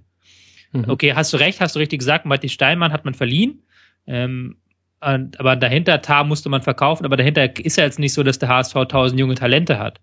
Und also da ist halt dann so, keine Ahnung. Also ich habe halt das Gefühl, dass man halt, obwohl man diese Saison eigentlich in der Transferperiode mehr richtig gemacht hat als in den letzten Jahren und eigentlich diesen Umbruch endlich mal so halbwegs angeht, dass man trotzdem jetzt dafür so ein bisschen bestraft wird, weil man einfach jetzt gar nichts mehr hat, woran man sich irgendwie orientieren kann. Genau. Und das ist, ist natürlich für die Fans dann auch sch schwierig, weil jetzt sind das, also selbst die äh, Figuren, die jetzt auch nicht mehr so wirklich gut Leistung abgeliefert hatten, die aber trotzdem noch da waren, an denen man sich noch orientieren könnt, konnte, die sind jetzt weg mit Van der Vaart, Westermann, äh, Jansen, Rajkovic. Ähm, die sind nicht mehr da. Und du hast gerade einen, äh, einen Halbsatz gesagt, der meines Erachtens sehr wichtig ist. Ähm, das sind Spieler, die sind eigentlich ganz gut mit Ekdal oder Gregoritsch, der zumindest interessant ist. Ähm, das stimmt auch, aber das, diese Spieler, diese Art von Spieler hatte der HSV schon sehr oft in der Vergangenheit, die eigentlich in ihren vorherigen Vereinen ganz gut waren und dann in Hamburg funktionieren sie nicht. Und das muss, da muss es ja Grund, es muss ja Gründe dafür geben. Und die ja. Trainer wurden ständig gewechselt, die können schon mal nicht sein und dann bleibt halt eigentlich nur noch der Umgang mit den Spielern im Umfeld oder die Spieler untereinander selbst in der Mann, im Mannschaftsgefüge. Und das, ich glaube nicht, dass das besser wird, äh, als es äh, zuletzt der Fall war. Und das wird, das, das ist ein, das ist das allergrößte Problem in diesem Verein. Vielleicht noch da als Abschluss, was ja auch interessant ist, Emir Spahit, den man geholt hat. Mhm. Ähm, der von seinem Berater auch bei jedem Bundesligisten angeboten wurde. Und aber alle haben abgesagt, weil ihm das vorher zu heiß war. Nur beim HSV hat man ihn dann genommen für eine Position, wo jetzt auch gar nicht so unbedingt Bedarf ist, zumindest nicht, wenn Emir Spahic. Na gut, jetzt um einen Tag gekauft hat schon, aber da in dem Moment war, hatte mich nicht das Gefühl. Ist schon so, naja, eine Naja-Geschichte. Mhm. Eine typische HSV-Naja-Geschichte. Du hast zwar schon gesagt abschließend, aber ich hätte trotzdem noch eine Frage, weil ich, äh, wenn wir jetzt dich als Taktik- äh, und Trainerexperten in der Runde haben, wie bewertest du denn die Rolle von Bruno Labbadia? Ich fand das ehrlich gesagt verwunderlich, dass er nach der nach dem Ausscheiden in Jena nicht gesagt hat, na gut, wir müssen noch äh, viele Abläufe optimieren und ähm, mhm. meine Vision des Fußballs ist noch nicht umgesetzt, sondern er hat gleich gesagt, na ja, die Körpersprache war halt das Problem. So geht das nicht. Was halt nicht das Problem war. Also äh, ist schon klar, dass ähm, Pokal, wenn du gegen einen äh, Viertligisten spielst, dass der Viertligist dann ähm, zwei Kilometer mehr pro Spieler läuft, als er sonst laufen würde und der Bundesligist eher ein weniger. Aber das war halt nicht das Problem. Das Problem war halt, dass man keinerlei Torchancen kreiert hat, dass man nicht von der Abwehr ins Mittelfeld und schon gar nicht vom Mittelfeld in den Angriff kam. So. Und dass man dann Straftraining ansetzt, dann auch noch direkt dafür, das ist dann schon wieder so eine Sache. Ja, was willst du da trainieren in dem Straftraining? Dann, dann was machst du da? Läufst du dann da drei Runden um Platz, aber das Laufen war ja nicht das Problem. Kannst du ja nachgucken, kannst du ja nachlesen, dass die Laufzahlen nicht so grässlich waren, wie da jetzt getan wurde. Also das hat mich auch gewundert. Vor allen Dingen, weil diese, die Abläufe stimmen noch nicht, hätte ja in diesem Fall sogar tatsächlich, hätte man sagen können. Mhm. So. Ich, noch, noch eine kurze Anmeldung, Anmerkung dazu, ohne das jetzt alles viel zu schlecht machen zu wollen, aber ähm, Labadia ist jetzt wie lange da? Seit acht Wochen oder vielleicht seit, nee, im April war das, glaube ich, seit vier Monaten da. Er, er fühlt sich an wie in seinem vierten Jahr in Stuttgart zur Endzeit. Also so fühlt sich das, so fühlt sich das von außen betrachtet an, so ein bisschen, äh, bisschen ratlos jetzt schon wieder und ähm, mit sehr vielen Sprüchen, die man alle schon mal irgendwo gehört hat. Und das, ja. da, da fehlt mir irgendwie so die, die, so eine Art Aufbruchstimmung, wie es andere Vereine mit ihrem neuen Trainer, die ja auch quasi mit dem neuen Trainer in diese Saison gehen, wie der HSV, wie die das offenbar besser hinkriegen. Auch beim Spiel Jena total ratlos, erst das neue 4-3-3 in der ersten Halbzeit funktioniert nicht, man wechselt in der Halbzeit auf 4-2-3-1. Warum auch immer, gab keine logische Begründung dafür und dann zehn Minuten später einen zweiten Stürmer einzuwechseln, wo man halt aber im Mittelfeld überhaupt nichts hat, was den Stürmer irgendwie füttern kann. So. Das ist dann halt so, das ist halt so Saisonendplanlosigkeit, normalerweise, die jetzt schon am, vor dem ersten Spieltag da ist. Mhm. Summa summarum wird der Satz, den ich äh, am Anfang des HSV-Segments äh, vorgeschickt habe, jetzt immer verständlicher, warum ich gesagt habe, die Bewertung als gleichbleibend eher mit Blick auf die letzte Saison und nicht so viel mit Blick auf die äh, nächste Saison. Es geht halt auch schwierig schlechter. Mal gucken. Wir sind da eher pessimistisch und ein Verein, bei dem wir eigentlich nicht so pessimistisch sind, der aber auch schwierig zu bewerten ist, ist der FC Ingolstadt. Den haben wir auch unter gleichbleibend eingeordnet, wohl wissend, dass es schwierig ist, da den Vergleichsmaßstab anzusetzen, denn sie spielen jetzt eine Liga höher. Stefan, was erwartest du denn von Ingolstadt? Glaubst du, dass die eine Rolle spielen? Ich glaube schon, ja. Ich glaube, dass er von den, dass Ingolstadt von den beiden Aufsteigern äh, die deutlich äh, homogenere Mannschaft sein wird, was natürlich auch daran liegt, dass die einfach eingespielter sind und nicht so viele Wechsel hatten jetzt innerhalb des äh, Kaders, dass sie äh, mit ihrem doch etwas gemischteren Plan von Fußball, nicht so ganz äh, super defensiv, dass sie da besser in der Bundes in die Bundesliga passen und dass sie zum Beispiel im Vergleich zu den anderen äh, zu den anderen Teams, die zuletzt etwas überraschend aufgestiegen sind, wie, ähm, wie Fürth oder Paderborn, dass sie sich da ein bisschen besser anstellen und schlauer an, auch anstellen könnten in der Bundesliga. Und deswegen halte ich die eigentlich für eine Mannschaft, die sich auf jeden Fall, äh, auf jeden Fall die Liga halten können. Tobi, ich höre dich leise nicken. Ja, ja, ähm, glaube ich auch. Wobei ein bisschen problematisch können die paar Verletzungen sein. Sind mhm. ja nicht viele, ähm, aber Danilo Suarez, den ich für ein riesiges ähm, Talent auf Linksverteidigerposition halte, fällt aus nach längerer Zeit. Ähm, sehe jetzt hier gerade, dass Matthew Leckie auch verletzt ist irgendwie, aber Rückkehr unbekannt. Ich weiß nicht, was der Transfermarkt.de sagt, aber das ist auch so zwei, drei Baustellen noch. Aber mhm. grundsätzlich ähm, stimme ich da vollkommen zu. Ich würde auch sagen, dass die ähm, das ähm, eine interessante Rolle spielen könnten. Haben jetzt auch im Pokal, obwohl sie rausgeflogen sind, gar nicht so sehr enttäuscht. Also Pascal Groß war präsent wie immer. Ähm, man hat dann halt ein bisschen Probleme nach vorne zu kommen. Okay, gut, aber es kann als Aufsteiger schon mal passieren. Ähm, bin da sehr gespannt auch, ja. Sie haben sich auf jeden Fall interessant verstärkt äh, mit Kachunga, Nyland ein Torhüt, Torhüter geholt, Suttner als Linkverteidiger, der jetzt ähm, mutmaßlich dann Suarez gleich ersetzen muss und Bregerie ein Innenverteidiger von Darmstadt. Ähm, interessante Kaderzusammenstellung. Tobi, was erwartest du denn von der Ausrichtung der Spielanlage her? Also wir, wir haben es ja schon so ein bisschen angedeutet, reinstellen, hinten werden sie sich nicht gegen nee, ich glaube, Stefan hat das schon ganz richtig gesagt. Es ist so ein Mix verschiedener ähm, Stile. Ähm, es ist so ein bisschen Ballbesitz, aber auch nicht so übermäßig, aber ähm, dann halt auch doch auch mal durchs Zentrum mit ähm, Florian ähm, Groß dann tatsächlich da mal äh, mit Pascal Groß, sorry, versuchen dann durchs Zentrum zu kommen. Ähm, das ist dann, glaube ich, schon eine also es ist jetzt nicht ganz heftig, dieses Pressing 4-2-3-1-Ding, das alle anderen haben, aber es ist halt, geht halt schon so ein bisschen in die Richtung. Aber es ist dann halt auch spielerische Elemente. Auch mal ein paar Flügelattacken, äh, mit Kachunga jetzt vielleicht auch mal was Schnelles. Also das ist, glaube ich, relativ ausgewogen. Da und dürfen wir sehr gespannt sein. Und vergesst die, und vergesst die Offensivstandards nicht. Oh ja, ja. Die das mir bei, beiden Ingolstadt, Aufsteigern, ja. Bei Ingolstadt, genau, bei beiden Aufsteigern, bei Ingolstadt und bei Darmstadt super gefallen. Immer neue Ideen. Äh, man halt, konnte es jetzt im Pokal, kann man es immer super sehen, wenn ein kleiner Verein gegen einen großen spielt. Das reicht dann manchmal drei, vier, fünf gute Standards mit einer frischen Idee. Und dann hast du so eine Mannschaft, die da mit acht Leuten hinten drin steht, trotzdem kurz, zumindest äh, in eine kritische Situation äh, gebracht. Das darf man nicht unterschätzen und da sind die beiden Aufsteiger äh, ziemlich stark. Was ich gar nicht gut heißen kann bei Ingolstadt ist, dass, dass sie äh, Ralf Gunnisch haben gehen lassen. Das muss ich hier mal sagen. Absolut, auch aus, ähm, nein, eigentlich aus allen Gründen. Allein Absolut. weil man ihn, äh, weil er bei Twitter ein so wahnsinnig sympathischer Typ ist. Aber auch sportlich siehst du es ähm, kritisch? Ja. Sportlich da will sich jemand mit dem ja. Ed Felgenralle nicht verscherzen.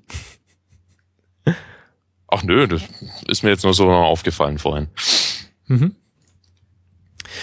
Gut. Und vom FC Ingolstadt zum VfL Wolfsburg ist es ja quasi nur ein ganz kleiner Sprung. Das ist äh, eins der Teams, bei dem wir sagen, eher gleich bleiben, wobei wir uns da nicht ganz einig waren. Ähm, gucken wir mal kurz auf die Fakten. Neuzugänge, Kruse, Asquez, defensives Mittelfeld und Francisco Rodriguez rechts außen. Abgänge, Zang, der glaube ich nie gespielt hat, zumindest ist er mir nie aufgefallen. Kutschke, Ox, Dreves und Pila. Ähm, alles nicht die erste Reihe der Namen. Tobi, du warst eher kritisch Wolfsburg gegenüber. Magst du uns mal sagen, warum? Ähm, zwei Gründe. Erster Grund, letzte Saison, ich glaube, das waren die meisten Punkte, die sie je geholt haben. Pokalsieg der erste in der Geschichte, das ist schwer zu toppen einfach. Mhm. Ähm, allein da schon glaube ich, dass es nicht so gut wird. Der zweite Grund hat sich so ein bisschen schon verflogen, ist jetzt ja auch schon ein paar Tage her, dass ich diese Einschätzung gemacht habe. Und ich bin halt irgendwie doch davon ausgegangen, dass sie nicht alle von ihren Leuten halten können. Also dass dann doch irgendwie De Bruyne oder Dost oder Perisic sich durchsetzen können ähm, mit den Wechsel, mit dem Wechselwillen, aber weil Wolfsburg ist halt mit hinter Dieter Hacking brutal auf die Stärken der einzelnen Spieler abgerichtet. Ähm, da geht's halt taktisch wirklich darum zu gucken, wie kriegen wir die Stärken der Einzelnen perfekt rein und das funktioniert dann auch. Aber ich bin halt, wäre dann halt kritisch, wenn jetzt einer rausfallen würde, was aber ja gar nicht der Fall ist im Moment. Deswegen ist, muss ich auch meine Einschätzung schon wieder so ein bisschen relativieren. Ach, Tobi, Mensch. Ja. ja, sie haben sogar noch Neuzugänge innerhalb der Mannschaft, wenn sogar ähm, Bentner jetzt trifft in äh, bedeutsamen Spielen, dann kann man den auch unter Neuzugang verbuchen. Bedeutsam. Ähm, Anführungszeichen. Äh, Stefan, wie siehst du denn so die Kaderzusammenstellung von Wolfsburg? Ähm, starke A-Mannschaft, aber könnte im Laufe einer langen Saison zu Problemen führen, wenn es Ausfälle gibt in der Startelf? Nö, das glaube ich eigentlich nicht, weil ich glaube schon, dass Wolfsburg in der Lage ist, auch mal ein Ligaspiel gegen den vermeintlich kleineren Gegner so mitzunehmen, dass sie vier, fünf Spieler auch austauschen können. Mhm. Also ich, ich, glaube schon, dass sie sehr auf einige Fixpunkte in der Mannschaft immer angewiesen sein werden. Äh, ich glaube, der Bräune hat letztes Jahr auch, ich meine, fast jedes Pflichtspiel gemacht oder hat sogar jedes Pflichtspiel absolviert. Ja. Äh, das ist ja kein Zufall, sondern der, der, der ist einfach quasi nicht zu ersetzen und äh, da muss man natürlich auch noch abwarten, was mit dem jetzt passiert, weil er ja auch jetzt sich zumindest nicht äh, mit Hand und, Händen und Füßen dagegen wehrt, dass er dann ständig mit anderen Clubs in Verbindung ge ge äh, gebracht wird.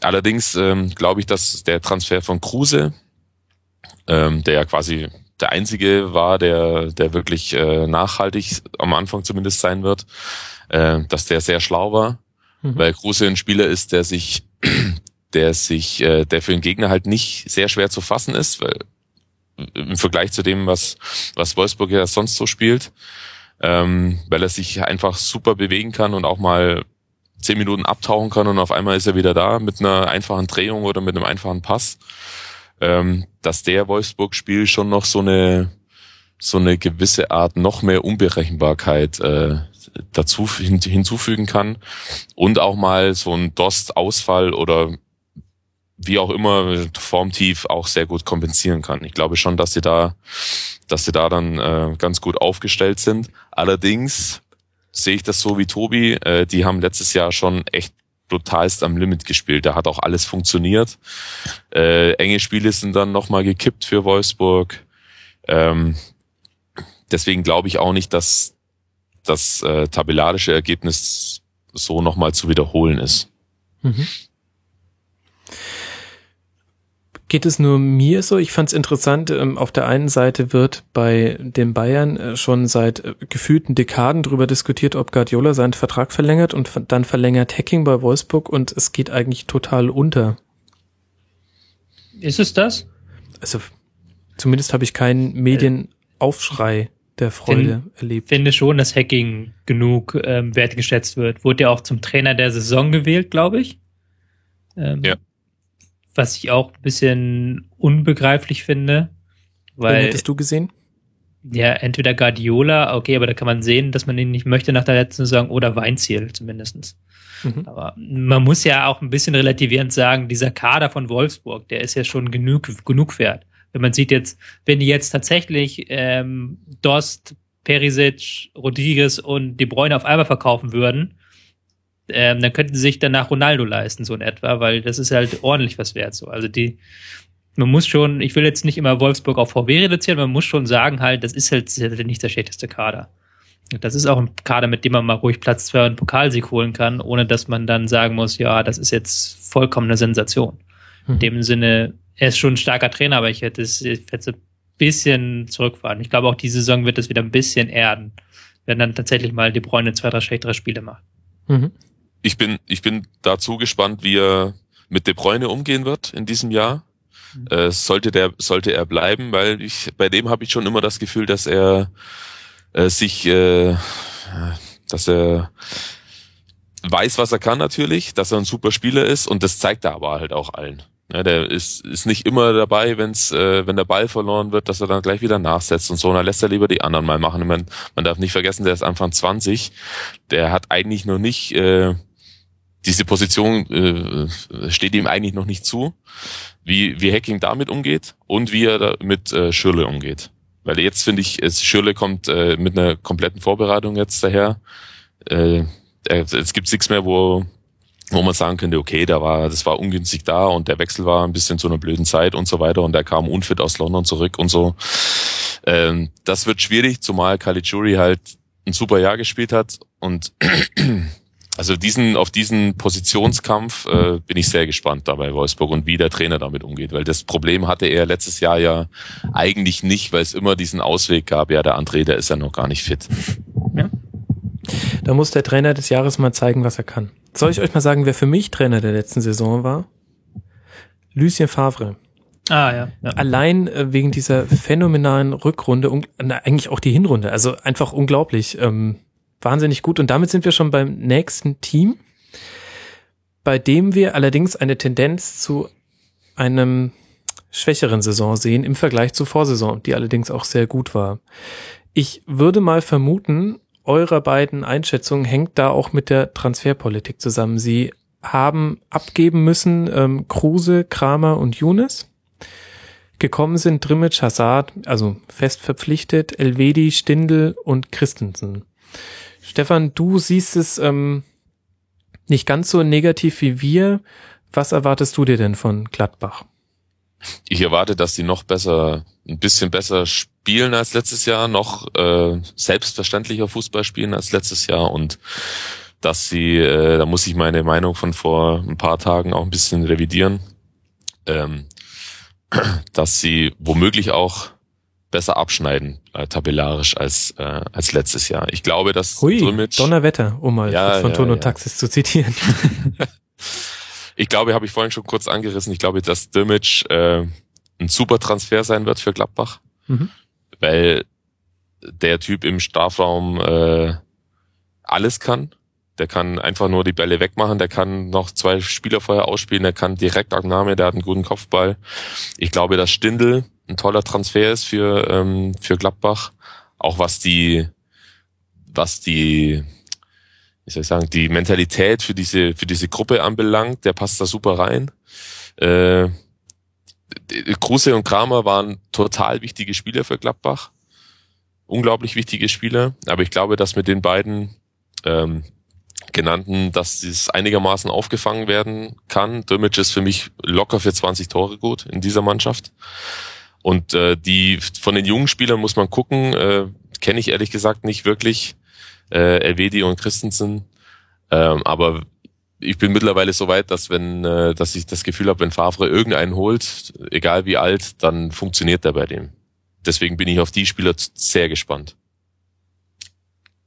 Favre selbst dazu hat ähm, in einem SZ-Interview, das sehr empfehlenswert ist, ist in dieser Samstag-Ausgabe erschienen, ähm, im Prinzip diesen Punkt auch nochmal bestätigt. Er sagt, Schulz und Dahu, Christensen und Elvedi, Ndenge und so, merken Sie sich diese Namen. Dahu, Schulz, Christensen sind erst 19, aber sie sind klare Kandidaten für meine erste Mannschaft. Sie können jederzeit spielen. Und jetzt kommt der Nachsatz von mir, was er ja auch im Pokal gegen den FC St. Pauli gezeigt hat. Tobi, was erwartest du dir von Gladbach? Ich hatte sie ja ein bisschen schwächer gesehen als letzte Saison. Ich glaube, das war schon so am Limit teilweise letzte Saison. Ich sehe ein paar Probleme tatsächlich kommen.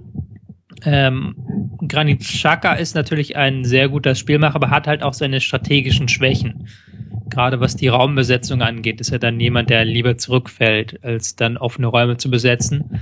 Ich bin gespannt, ob Stindl das schafft, ähm, so wie Kramer diese Facetten von ihm zu verstecken. Das hatte Kramer immer sehr gut geschafft, ähm, durch sein sehr gutes Raumspiel. Da bin ich bei Stindl noch nicht so ähm, 100% überzeugt. Stindl ist ja auch eher jemand, der dann für die Offensive dann eher noch eine Stärke ist. Selbe ist so ein bisschen bei Kruse, der halt es auch dann geschafft hat, Raphael dann teilweise besser erscheinen zu lassen, als er ist. Auch da bin ich wieder gespannt, ob Drimmitsch das genauso gut schafft. So, das mhm. sind so ein paar Fragezeichen. Ähm, das zweite Fragezeichen ist halt dann tatsächlich Champions League. Ähm, das klassische BVB-Phänomen von letzter Saison. Was ist dann, was mache ich dann, ähm, wenn ich dienstags bei Arsenal im Emirates spiele und dann muss ich samstags ähm, nach Darmstadt fahren? Ist dann tatsächlich auch die Motivation so hoch, dann unbedingt die Kompaktheit 100% einzuhalten, wie auch am Dienstag man das gemacht hat? Mhm. Sie kommen halt sehr viel über Disziplin in allen Mannschaftsteilen. Ja. Und das muss halt dann auch immer alles perfekt funktionieren, was ja auch bei Favre immer der Fall ist. Ich traue es ihm auch durchaus zu, dass er das schafft, aber es ist natürlich immer so eine Frage, die man einfach vorher stellen muss. Klappt, wird das klappen? Mhm. Ja, ab, absolut. Also das sehe ich auch als, als Angriffspunkt bei Gladbach, zumal es ja für Favre dann auch in dieser Champions League Liga sozusagen äh, auch das erste Mal sein wird, wie er dann damit umgehen kann. Aber nochmal, ihm, dem traue ich im Prinzip fast alles zu ja. Wir sind da auch ein bisschen pessimistischer als äh, die Gladbach-Fans äh, ihrerseits, zumindest was äh, diejenigen betrifft, die im Vollraute-Podcast sich geäußert haben in ihrer Saisonvorschau. Ich habe da, ich habe zwei Dinge gelernt aus der letzten Folge. Zum einen, Gladbach kann jetzt ecken und ähm, Zitat, wir haben eben nicht nur Robben und Ribéry auf den Außenbahnen. Also da geht man ein bisschen positiver sogar noch an die neue Saison. Lassen wir uns überraschen. Kommen wir zum nächsten Club, bei dem wir eine Tendenz zum einer schwächeren Saison erkennen, dem FC Augsburg. Ich glaube, man kann das schon vorab zusammenfassen, eigentlich auf einen Transfer. Wenn Barber geht und danach sieht das aus, ist zwar sehr viel Geld vorhanden, aber auch sehr viel Qualität weg, Stefan. Ja, das äh, kann man so zusammenfassen, das ist richtig, wobei ein Verein wie der FC Augsburg, äh, wie man so schön sagt, muss das dann natürlich machen, wenn dann wirklich so viel Geld im Spiel, auch nur annähernd so viel Geld im Spiel ist. ähm, Entschuldigung. Das ist, das, das stimmt. Äh, Baba ist äh, hinten sehr, ein sehr zuverlässiger Spieler. Nach vorne ist er hat er ein unglaubliches Tempo und unglaublich gute Flanken, was in der Bundesliga ja nicht viele Spieler von sich behaupten können. Da wird denen gerade mit den großen, ähm, mit den großen Kopfballspielern dann vorne drin auch einiges verloren gehen, wobei man ja gucken muss, wie sich dann der Max äh, von Karlsruhe dann da macht. Was ich sehr schade finde, ähm, völlig wertfrei dem FC Augsburg gegenüber, ist die Verletzung von Trochowski. Der hätte mich total interessiert, wie er sich jetzt in der in der Bundesliga nochmal gemacht hätte. Mhm. Das finde ich wirklich äh, sehr bedauerlich, dass er jetzt wieder länger ausfällt. Fühlt sich auch so ein bisschen an wie so ein Altintop-Transfer mäßig. Ja, genau. Den hatte man ja auch nicht mehr auf dem Schirm. Dann, dann kam er bei Augsburg wieder und macht seitdem wahnsinnige Leistung. Das hätte ich auch Trochowski zugetraut, beziehungsweise er hofft. Mhm. Ja, zumal er, zumal er äh, die, die Lücke, die Heuberg ein bisschen hinterlassen hat, auch wenn er nur ein halbes Jahr da war, was Standards anbelangt, schon hätte füllen können. Das, also selbst wenn er dann körperlich für 90 Minuten dann nicht mehr immer gemacht ist, die Standards von ihm sind natürlich schon sind natürlich schon immer äh, sehr extravagant gewesen. Und dann hat man halt noch den großen rosa Elefanten im Raum stehen, namens Europa League. Es ist zwar eine Binsenweisheit zu sagen, äh, Mehrfachbelastung ähm, birgt eine große Gefahr, aber ich glaube, ähm, beim FC Augsburg verfängt das Argument schon. Das bringt uns, glaube ich, auch zu der Einschätzung, dass wir sagen, tendenziell eher schwächer als letzte Saison. Ja, weil auch Weinzel eigentlich ein Trainer ist, der gerne eine erste Elf zusammenbehält. Ähm, was schwierig ist, wenn man zweimal die Woche spielt über mehrere Wochen hinweg. Und ähm, es ist auch in dem Sinne schwierig, weil Weinzel das noch nie gemacht hat. Das ist, glaube ich, für einen Trainer auch was anderes, weil du dann bestimmte Inhalte nicht machen kannst. Du musst sehr viel Regeneration machen. Du musst ähm, da auch sehr spezifisch und sehr genau arbeiten, was die Belastungssteuerung angeht, weil das einfach mal eine ganz neue Herausforderung ist. Und jetzt kann Weinzel dann auch mal zeigen, also wenn die diese Saison wieder abschließen wie die letzte, dann Hut ab. Mhm. Das finde ich ist eh eigentlich ähm, ein Argument, was man, finde ich, bei diesem Mehrfachbelastungsargument ähm, oft so ein bisschen übersieht. Ich habe den Eindruck, dass das größere Problem gar nicht das Mentale ist, sich quasi von Europa League wieder auf Bundesliga zu konzentrieren, sondern ich glaube, dass diese zwei Tage, die einem Minimum fehlen jede Woche mit Anreise, Spiel und Abreise, dass die in der Trainingsarbeit ganz wichtig sind, weil die immer in Bereichen liegen, in dem man, wenn man nochmal inhaltlich arbeiten möchte als mhm. Trainer, dann mache ich das doch rund um, also hätte ich jetzt gesagt, Tobi, korrigier mich, äh, Montag, Dienstag, Mittwoch, da kann ich versuchen, neue Impulse zu setzen und Donnerstag, Freitag stelle ich mich auf Gegner ein und ähm, gucke, dass alle topfit sind. Ja, klassisch ist ja immer zwei Tage Regeneration und dann macht man wieder was Hartes. Äh, gibt Trainer, die machen super Kompensation, also das heißt, die trainieren sofort wieder voll nach ähm, dem Spiel. Aber hast du recht, das Hauptproblem ist halt, wenn du zum Beispiel ganz spezifisch war Dortmund vor zwei Jahren, du hast Probleme mit dem Pressing, das funktioniert nicht so spitze. Mhm. Aber wenn du Pressing trainieren willst, dann braucht das ist eine ähm, sehr belastende Tra Trainingsform. Also das kannst du nicht einfach nach einem Spiel machen, so wenn die Spieler kaputt sind, sondern da brauchst du geistige und körperliche Frische. Aber wie willst du das trainieren, wenn du halt äh, Mittwoch spielst und dann Samstag wieder spielst? Da bleibt halt keine Zeit für diese spezifischen Trainingsformen, um das Pressing halt ähm, entscheidend zu verbessern. Und das ist dann, dann das Hauptproblem, dass du halt nicht wirklich an dein Problem ansetzen kannst, teilweise, sondern einfach nur Regeneration machen musst. Ja. Das heißt, die Vorbereitung wird noch wichtiger für diese Teams. Mhm. Da muss man mal gucken, wie Augsburg jetzt dann in die Saison reinkommt. Und damit sind wir beim nächsten Club angelangt, äh, FSV Mainz 05. Den sehen wir auch in der Tendenz gleichbleibend bis eher ein bisschen schwächer zur letzten Saison, wobei da die Meinungen erfrischend wieder auseinandergehen. Ich gebe kurz ein Update über die aus unserer Sicht wichtigen Transfers. Wir haben Fabian Frei im zentralen Mittelfeld, wir haben mit Muto ein Linksaußen, beide gekommen, Niederlechner ein Mittelstürmer, Halimi offensives Mittelfeld, Beister und Balogun, Sereno und Latza. Eine lange Liste, nicht mit den klingendsten Namen, aber durchaus mit Qualität vorhanden. Abgänge, da allerdings haben wir klingende Namen dabei, Geis, Okazaki, Hoffmann und Alagwi. Jetzt meine Frage an dich, Stefan. Du hast gesagt, du erwartest Mainz ungefähr so wie in der letzten Saison von der Stärke her. Warum geht's nach oben und nach unten nicht voran? Nach unten deshalb nicht, weil Mainz immer noch sich auf die, auf die Grundpfeiler dieses Vereins verlassen kann und dieser Mannschaft auch verlassen kann, äh, unabhängig von Personen. Mhm. Das ist ein eingespieltes Konstrukt, die funktionieren äh, miteinander, mit dem Trainer, mit dem Sportdirektor, auch äh, Präsident. da wird's auch nicht, die werden auch nicht nervös, wenn die dann wirklich mal eine schlechte Phase haben und sogar mal unten reinrutschen. Letztes Jahr war ein Spezialfall, dass sie dann den Trainer entlassen, wobei sie das dann nicht tun, weil es gefordert wird oder weil sie aktionistisch auf einmal reagieren, sondern weil sie einfach entsprechende Schwächen entdecken und dann, dann einfach ganz kühl darauf reagieren. Ähm, nach oben nach oben wird's schwierig, weil sie schon zwei, drei sehr wichtige Spieler verloren haben. Geis ist, eh, ist eh klar. Okazaki war überraschend für mich, äh, einer, der sehr viele Tore erzielt hat. Ähm, Hofmann darf man nicht vergessen. Wenn er denn mal äh, nicht verletzt war, war er immer mhm. ein wichtiger Bestandteil dieser Mannschaft. Noweski als, als, als Symbolfigur sozusagen. Also sie haben schon auch ähm, äh, schwerwiegende Abgänge zu, zu verkraften. Wobei Frei ist ein toller Spieler. Beister kann kann alles bedeuten jetzt in deinem in einem neuen Club. Von dem weiß man ja nicht, wie der Leistungsstand ist, wenn er da in Hamburg nur immer nur in der zweiten Mannschaft spielen durfte am Schluss und nach einer langen Verletzung äh, zurückkommt. Niederlechner ist einer, mit dem man anders Fußball spielen kann als Okazaki, der die Bälle toll festmachen kann, der äh, Gegner wirklich ausspielen kann.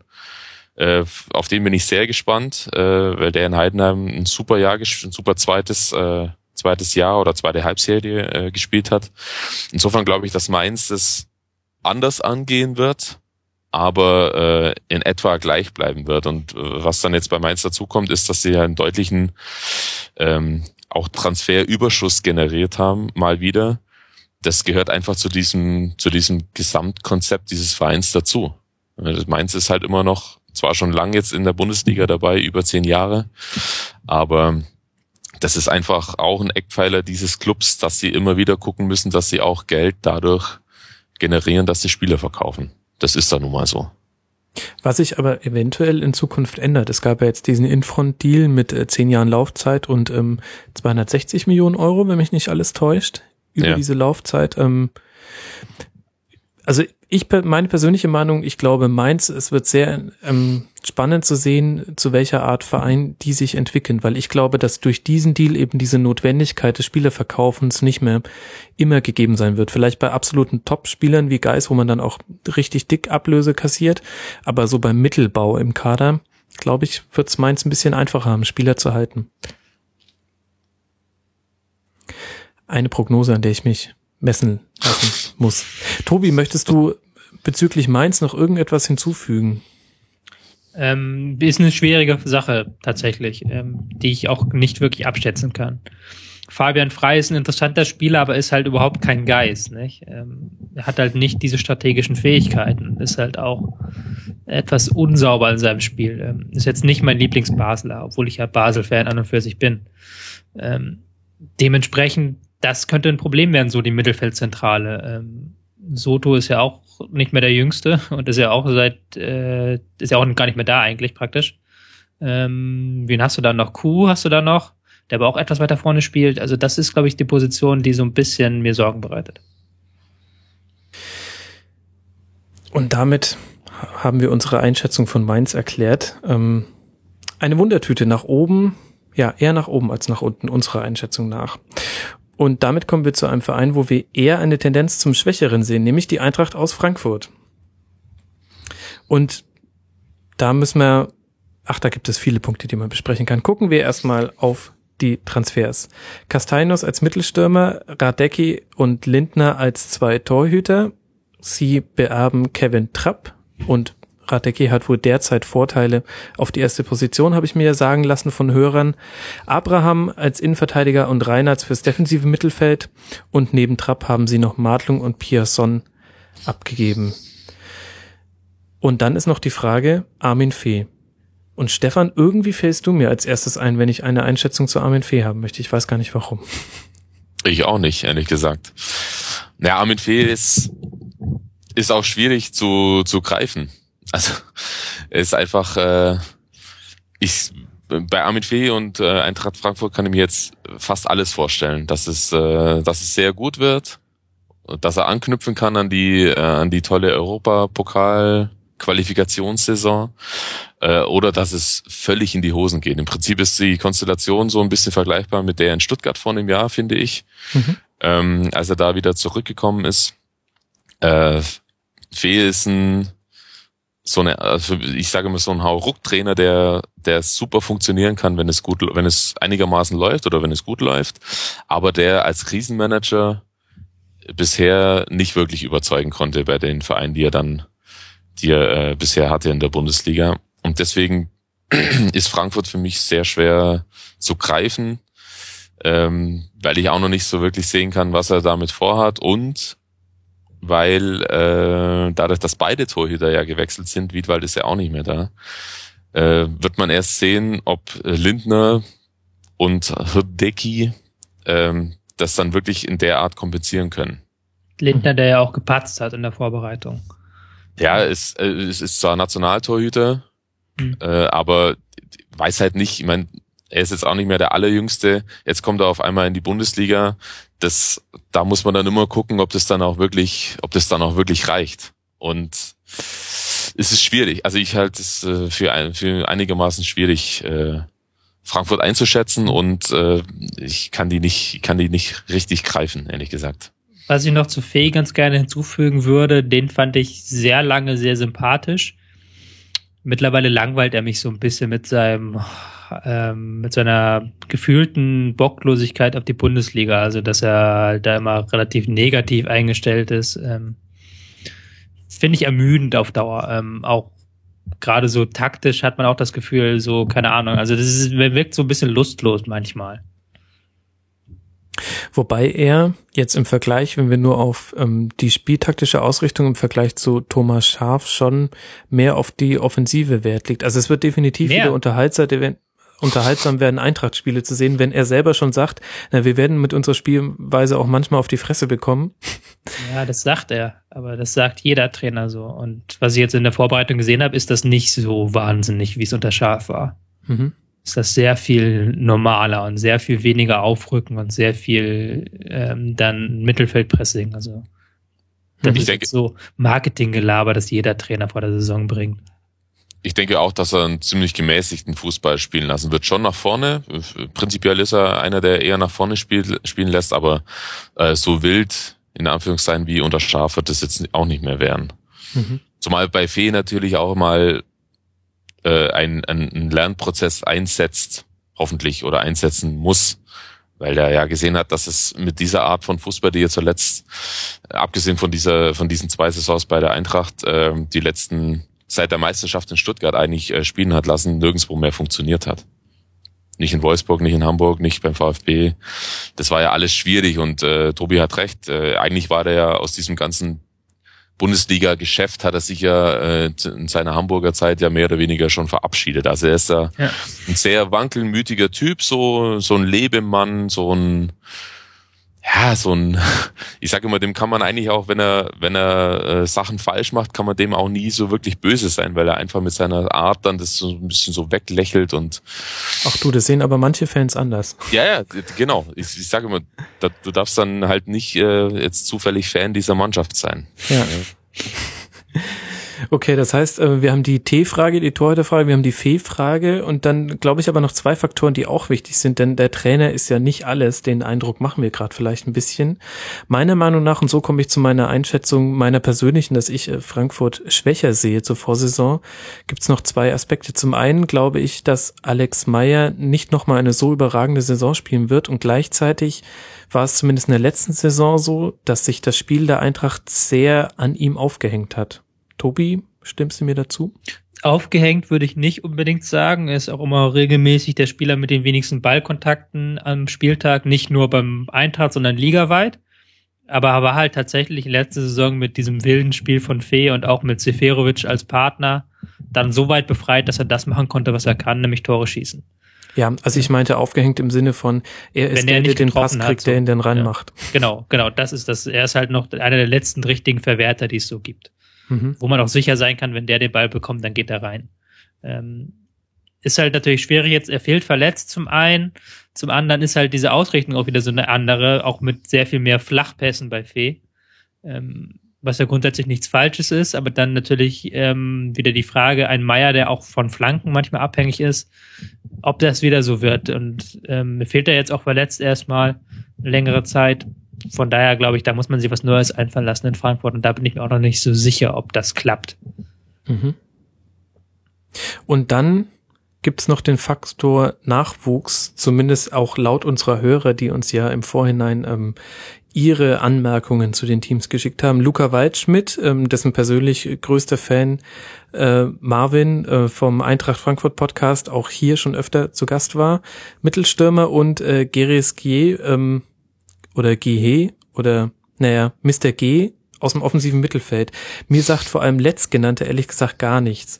Könnt ihr mir da weiterhelfen oder muss ich mir den Marvin einladen? Ich kann da nicht weiterhelfen. Also Waldschmidt kenne ich ein bisschen, hat er auch Vorbereitung ein bisschen gespielt, ist schon tatsächlich ein sehr interessanter. Ähm, aber zu Mr. G. Punkt kann ich nichts sagen. Mr. G. Gib mir leider, gib mir leider genauso. Ähm, ja, Tut mir leid. Wir haben zumindest den Namen genannt und das wird reichen, dass man später sagen kann, wir im Rasenfunk haben schon ganz früh diesen Namen fallen lassen. Wir lassen einfach den Zusatz hinweg, dass wir ja. nicht wussten, wie gut oder schlecht derjenige ist. Und wie er ausgesprochen wird. ja, ja, ich bin so ins Stocken geraten, weil ich mir nicht sicher ja. war, ob sich der Hörer vielleicht verschrieben hat. Ich hatte das einfach nur rein gecopy-pasted in mein Sendungsdokument. Ich ähm, den ja auch jetzt geöffnet und habe auch besser nicht. Mhm. Und ich glaube, dann noch ein Faktor, den man bei der Eintracht nie ganz weglassen kann, ist äh, die Erwartungshaltung. Ich habe das Glück oder Pech, mit sehr vielen Eintracht Frankfurt-Fans befreundet zu sein. Ähm, und auch die Hörer haben in ihrem Input ähm, das Thema angesprochen. Es gibt immer die Hoffnung auf Europa. Das hat man auch in der letzten Saison gemerkt. Ähm, ich erinnere mich an den Rasenfunk Royal, wo ich zu ganz später nächtlicher Stunde mit Marvin seinen Take zur Eintracht aufgezeichnet habe und er sich ähm, vor Schmerz, die Europa League Qualifikation verpasst zu haben, fast nicht mehr vom Stuhl bewegen konnte. So hatte ich zumindest den Eindruck. Und ich würde sagen, das kann auch wirklich zum Problem werden. Das ist so ein bisschen das Problem, das man früher beim FC hatte, mhm. dass zu früh von Champions League und Europa League geredet wird und zwar nicht im ironischen, äh, mit einem ironischen Unterton es ist auch, ähm, wir haben jetzt die Personal der Thomas Schaf ganz ausgeklammert, aber da hat's man ja auch so ein bisschen gesehen, dass dieser nicht klargekommen ist mit den, mit dem äh, Aufsichtsrat und mit dem Vorstand, was aber auch einfach an der Erwartungshaltung lag, dass man da so enttäuscht war, wo man als Nicht-Frankfurter da auch sitzt und denkt, na, aber wieso enttäuscht eigentlich so? Ähm, mhm. Ihr habt vor noch nicht allzu langer Zeit zweite Liga gespielt, ihr seid gerade dabei, euch zu etablieren, wieder in der ersten Liga, also ist doch nicht so schlecht. Und ich glaube, das könnte dann auch ein Problem werden, dass es da dann schnell unruhig wird. Mhm. Naja, aber da hat man ja mit Fee jemanden, der mit seiner Art ganz schnell den Deckel drauf macht. Ironie aus. Und damit kommen wir zu den Teams, wo wir sagen, die sehen wir schwächer als in der Vorsaison und zwar so viel schwächer, dass wir die in eine eigene Kategorie stecken. Wir beginnen mal mit den Fällen, wo man, wo wir noch Diskussionsbedarf haben. Ich freue mich schon sehr. Es folgen jetzt noch die Vereine, wer aufgepasst hat, weiß es, Hoffenheim, Werder, Hertha, Darmstadt und Hannover. Lasst uns mit Hoffenheim beginnen.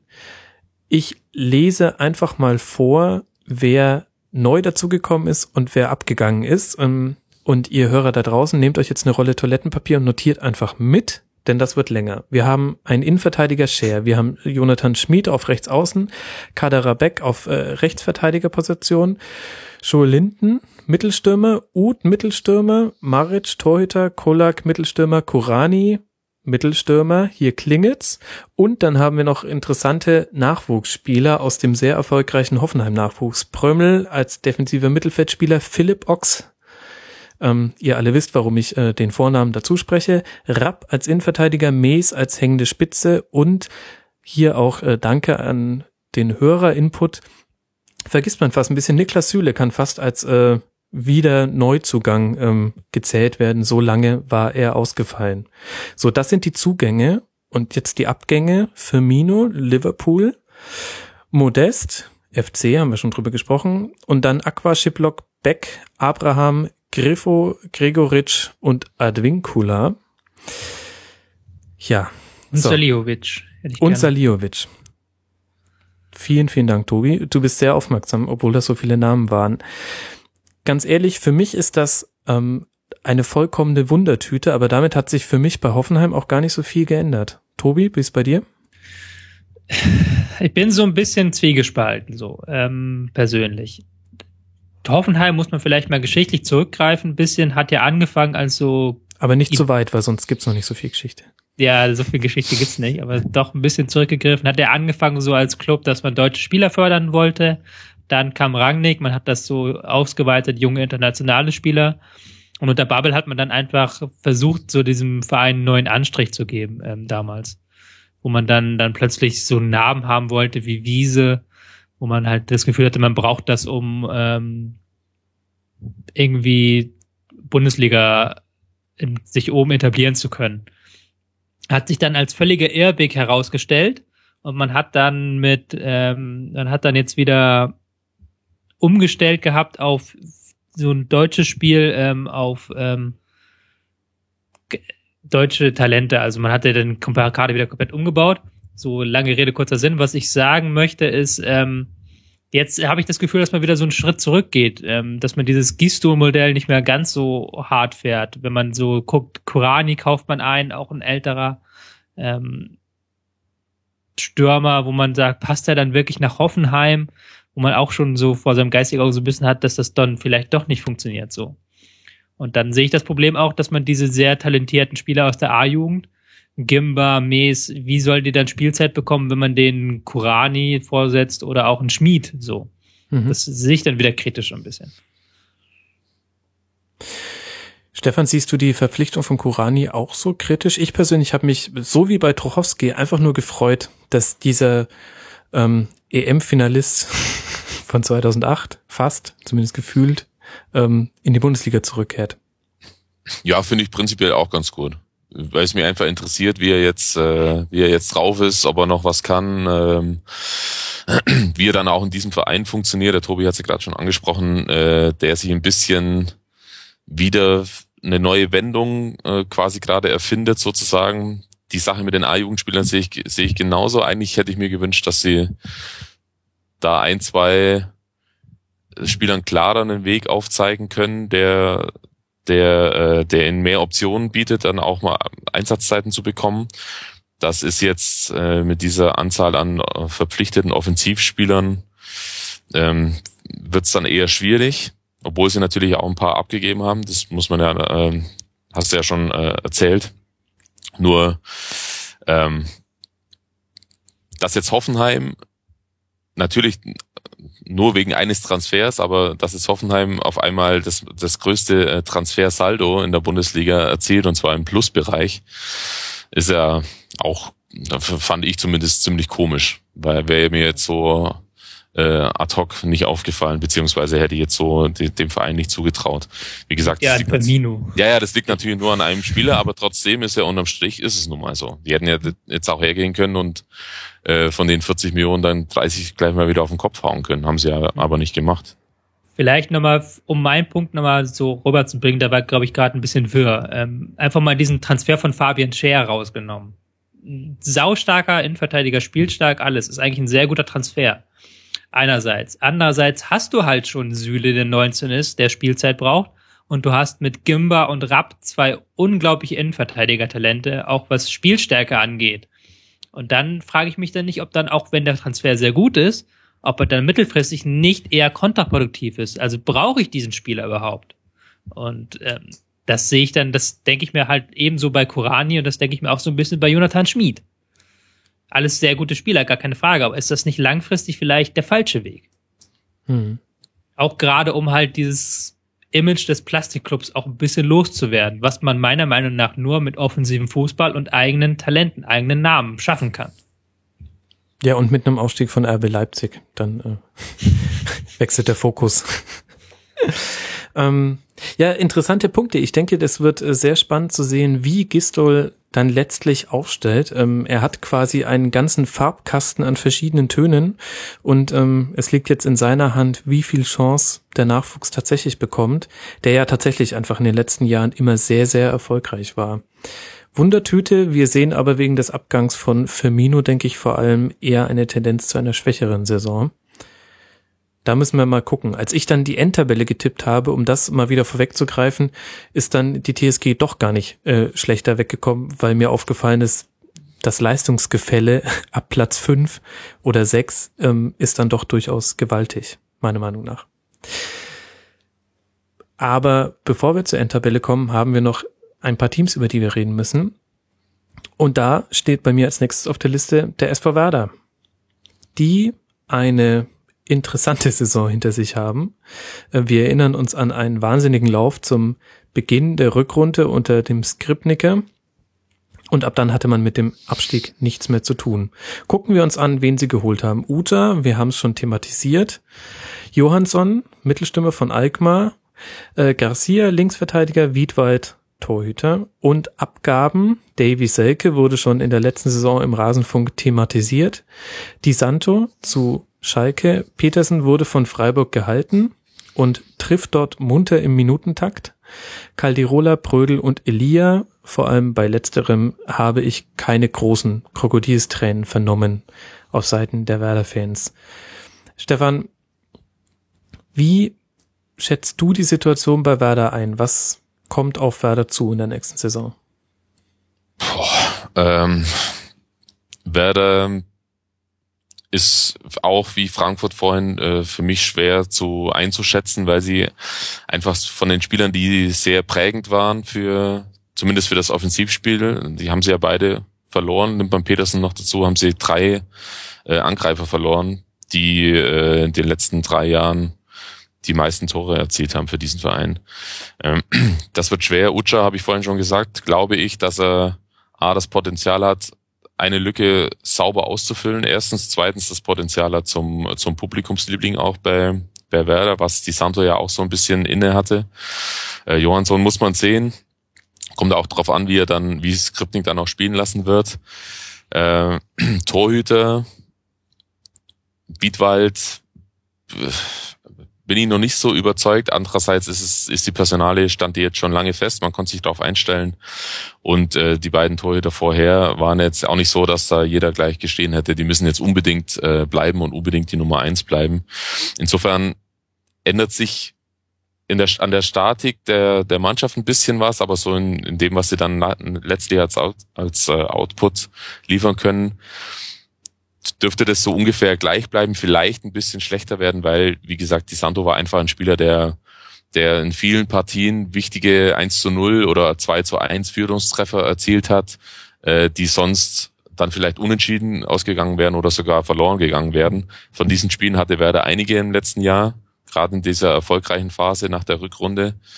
Ähm, da glaube ich schon, dass sie dieses, dieses bisschen an, äh, an individueller Qualität, das ihnen jetzt abgehen wird, dass sie das schwer auffangen können.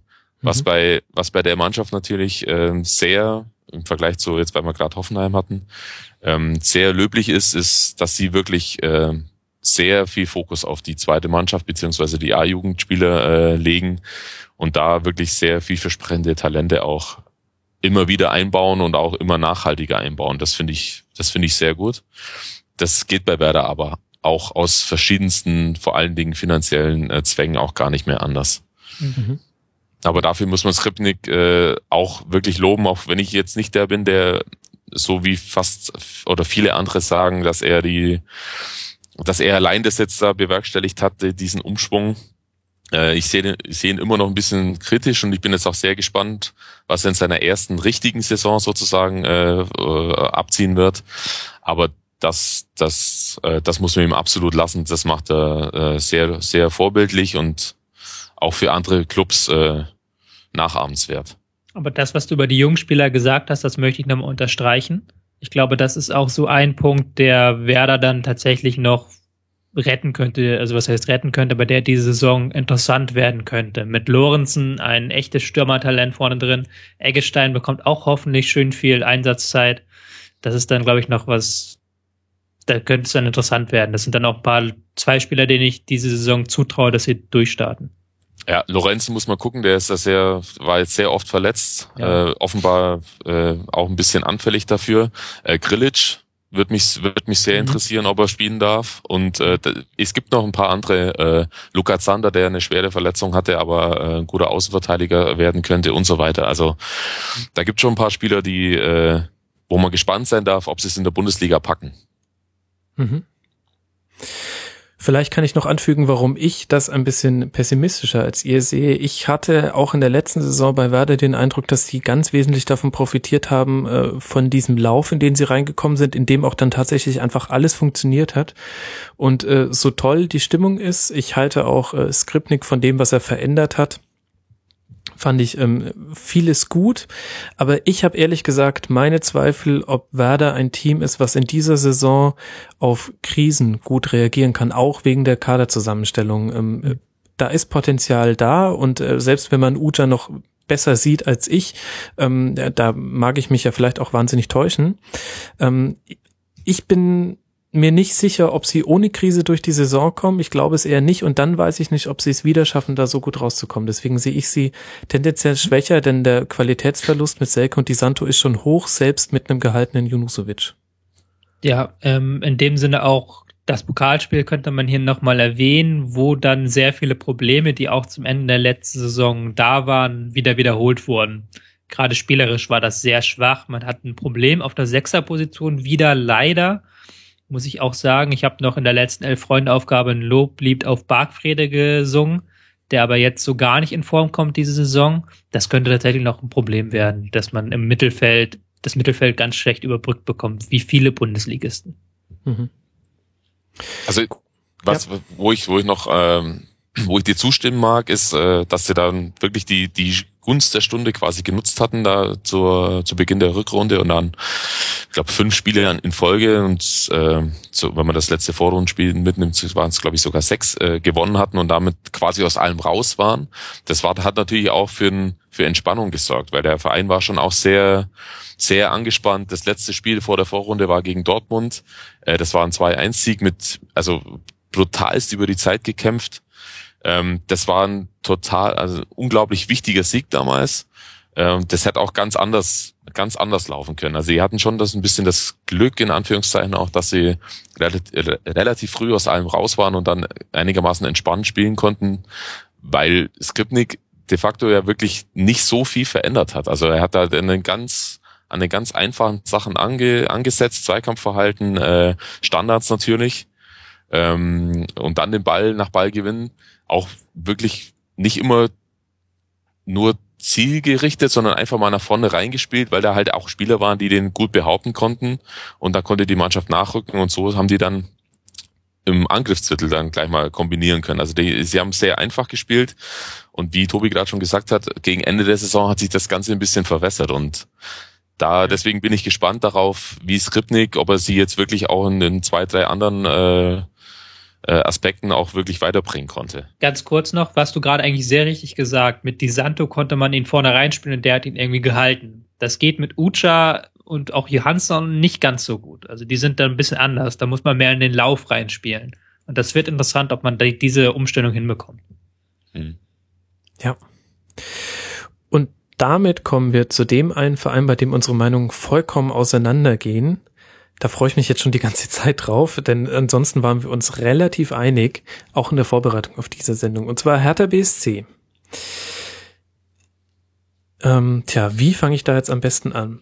Also ihr beide schätzt Hertha schlechter ein als letzte Saison und ich halte dagegen und hätte sie sogar als stärker eingeschätzt. Ähm, gucken wir mal, was die ähm, Verantwortlichen sagen. Dada und Pretz sind zuversichtlich. Das ist natürlich wahnsinnig überraschend. Saisonziel 40 Punkte und DFB-Pokalfinale. Da ist letzteres dann doch eher überraschend. Ich fand die Begründung von Dada aber sehr schön, dass er gesagt hat, ich gehe da jedes Mal mit meiner Familie hin. Ähm, es ist so nah an meinem Wohnort, ich will da jetzt einfach mal als Mannschaft hinkommen. Finde ich schlüssig. Vielleicht fangt ihr einfach mal an, Stefan. Warum siehst du die Hertha, ich sage jetzt bewusst, noch schwächer als letzte Saison? Ich glaube, dass äh, Dardai für den Zeitpunkt seiner äh, Installation der richtige Mann war. Ich zweifle aber daran, dass er jetzt äh, der richtige Mann ist, ähm, diese Mannschaft umzubauen und diese Mannschaft umzubauen und äh, wieder nach oben zu führen. Ich glaube nicht, dass er als Trainer genug, genügend Substanz mitbekommt, das zu bewerkstelligen, äh, mitbringt, das zu bewerkstelligen. Äh, zumal er, was die Spieler anbelangt, auch quasi mit demselben Kader arbeitet. Ähm, ich bin da, ich bin da, ich bin da skeptisch, dass er das hinbekommt und ich bin auch äh, der Meinung, dass er dann mit diesen Gegebenheiten, die wie sie in Berlin dann öfter auch zutage treten, dass er, wenn er dann, wenn der Wind dann richtig von vorne kommt, dass er dann nicht mehr die die Lösung parat haben wird, äh, um dem Ganzen entgegenzuwirken. Also ich sehe die die Schwachstelle jetzt in Anführungszeichen unter anderem beim beim Trainer. Also was mich da, was würde ich zustimmen, sehe ich auch die Schwachstelle. Was mich dazu verleitet hat, sie auf Schwächer zu tippen, ist halt, dass man jetzt in der Vorbereitung so einen Fokus auf Kraft und auf Kondition gelegt hat und dann dreimal am Tag trainiert hat und das anscheinend auch so übertrieben hat, dass sich jetzt gleich Weiser, Ben Hatira, Alagui und Schieber alle verletzt haben. Also das ist dann für mich nicht mehr so Fußball 21. Jahrhundert. Also das ist dann, da denke ich, da habe ich mir nur den Kopf geschüttelt. Mhm. Und ich bin da eben so ein bisschen schizophren. Das Interessante ist, ich werde euch jetzt sagen, warum ich äh, die Hertha als stärker sehe. Und ähm, mir ist selbst gerade aufgefallen, in meinem Enterband-Tipp habe ich es aber schlechter getippt. Ich kann das aber halbwegs begründen. Ich finde nämlich, dass ähm, die Transferpolitik gut war. Also mit Darida und mit Weiser haben sie sich zwei sehr gute Spieler geholt, die auch vom Spielstil her, Weiser sogar auch vom Kleidungsstil her, gut in die Hauptstadt passen. Und ähm, gleichzeitig sehe ich aber trotzdem noch äh, Probleme im Kader, weshalb ich auch glaube, es wird eine schwierige Saison, einfach weil die Positionen äh, bei weitem nicht doppelt gesetzt sind. Also ähm, in der Innenverteidigung haben wir Langkamp und Brooks und als Backup dazu Lustenberger und Hegeler. Und auf der rechten Außenbahn haben wir Pekarik und Weiser und wenn dann durch ähm, fünfmal Training am Tag da welche verletzt sind, dann wird's natürlich eng. Aber ich finde schon, also diese beiden Neuzugänge, da habe ich beides mal gedacht, Respekt, guter Transfer. Ja, und ich hatte jetzt auch das Gefühl, das Pokalspiel war gar nicht so schlimm, wie ich es hatte erwartet. Mhm. Ähm, da haben sie auch, Darida ist ganz interessant im Mittelfeld eingesetzt worden, hatte da ähm, viel machen dürfen, hatte viel Raum abgesondert, aber Schielbrett, der das auch ganz gut abgefangen hat. Und das Pressing hat halt auch letzte Saison schon gut funktioniert, er funktioniert auch diese Saison wieder. Da kann man dann natürlich sagen, okay, das könnte ja vielleicht dann sogar reichen, um was ordentliches zu erreichen. Ich habe halt immer so den Eindruck, man unterschätzt Hertha eigentlich tendenziell immer. Zumindest in den letzten Jahren. Ja, ja aber das, das mag sein, aber das äh, ist ja auch nicht unbegründet. Es, es war jetzt auch nicht so viel da, dass man sagen könnte, oh, jetzt geht's wirklich, äh, jetzt geht's wirklich äh, nach oben. Wir haben das Gefühl, es, es bewegt sich was, es ähm, werden neue Wege äh, besch, besch, beschritten. Äh, das fehlt mir einfach. Und äh, bei beim Neuzugang Darida gebe ich dir recht. Aber ich habe dann anders als du immer das Gefühl, diesen Spieler hätte ich jetzt gerne bei einem anderen Verein gesehen und nicht bei der Hertha. So ging es mir letztes Jahr mit Valentin Stocker auch. Dann habe ich mir gedacht, okay, ja, also das muss jetzt, es ist nichts gegen die Hertha, auch wenn es sich so anhört, aber ich, da habe ich immer das Gefühl, den hätte ich jetzt doch lieber woanders gesehen. Und das, das ist jetzt nur eine Gefühlssache, das beschert mir dann immer so ein unwohles äh, Gesamtgefühl sozusagen mit diesem Verein. Mhm. Ja, ihr habt schon sehr, sehr gute Argumente, deswegen haben wir sie ja auch in die Kategorie schwächer gepackt und ähm, wie gesagt, mein Enterbellen-Tipp äh, spricht auch gegen das, was ich gerade gesagt habe. Keine Ahnung, wie das zustande kam. Aber wir haben noch zwei Vereine, wo wir uns rundherum einig waren, ähm, wo wir sagen, da wird's schwierig in dieser Saison, zumindest im Vergleich zur Vorsaison. Der eine davon, äh, SV Darmstadt 98, da ist es etwas schwierig, eine Einschätzung vorzunehmen, weil natürlich die Referenzsaison eine wahnsinnig überraschende Aufstiegssaison war. Tobi, Stefan Effenberg sagt, es wird schwer. Was schon ziemlich ziemlich krasse These ist. Ähm, was hältst du Effe entgegen oder hat er denn gar recht? wie kommen, unwahrscheinlich, dass er mit dieser steilen These recht hat. Äh, kann ich kaum, kaum glauben. Mm. Ich sag's jetzt mal, ich bin jetzt mal wieder brutal ehrlich und ich sag, ich, sie haben interessant eingekauft, gar keine Frage. Also da sind dann Namen, von denen man einfach nicht gerechnet hätte. Also Jan Rosenthal, Caldirola, ähm, Niemeyer, Rausch, Namen, die man kennt auch. Und ähm, das ist dann doch sehr interessant eingekauft im Darmstadt ist halt so ein Verein, der halt nicht dieses Spiel mitmacht, was jetzt zu Ende ist. Wir setzen komplett auf Jugend, wir setzen, ähm, wir wollen unsere Talente selber züchten, sondern die nehmen halt so ein bisschen, ich will nicht sagen abgegriffen, aber doch Spieler, die eigentlich, wo man denkt, die haben ihren Zenit überschritten, die dann doch noch ähm, ein, zwei gute Jahre in Darmstadt spielen und dann ähm, machen sie Standards, Flanken und das ist dann, reicht dann so um zum Durchmaß von Liga 3 in Liga 1 ich persönlich mit meiner Fußballphilosophie, ähm, ich finde das ja immer toll, wenn Leute auf junge Leute sitzen. Ich finde das toll, wenn jemand Fußball spielt. Ich hoffe einfach, dass das für Darmstadt nicht gut geht. Also, na, ganz ehrlich, wir hatten die letzten Jahre so Ab, auf, Ab, Aufsteiger, die eigentlich vorher keine Chance hatten, wie Paderborn, die halt taktisch auch interessant waren, interessanten Kader hatten, wie Braunschweig, ähm, die auch was Interessantes hatten. Und bei Darmstadt sehe ich das einfach nicht so. Also da denke ich, ich hoffe ich einfach, dass paar alte Spieler kaufen und die dann in einem 4-4-2 aufstellen und dann ein paar Flanken und ein paar Standards schlagen. Ich kann einfach nur hoffen, dass das im Jahr 2015, 2016 nicht mehr reicht, um in der Bundesliga zu bleiben. Ich habe da auch diese, diese Sympathie, die überall für Darmstadt da ist, die habe ich persönlich nicht. Ich habe mich letzte Saison, habe ich mir das angeguckt, habe mir gefragt, wie können die aufsteigen eigentlich aus der zweiten Liga in die erste? Weil die halt so außer Standards wirklich überhaupt nichts hatten, was in irgendeiner Weise interessant war. Für mich. Also jetzt der Raging Tobi wieder da. Ähm, Endlich. Hat ja, nur zwei Stunden gedauert. Hat zwei Stunden und eine Darmstädter Mannschaft gebraucht. Also könnte mich jetzt auseinandernehmen gern, aber es, so sehe ich das einfach.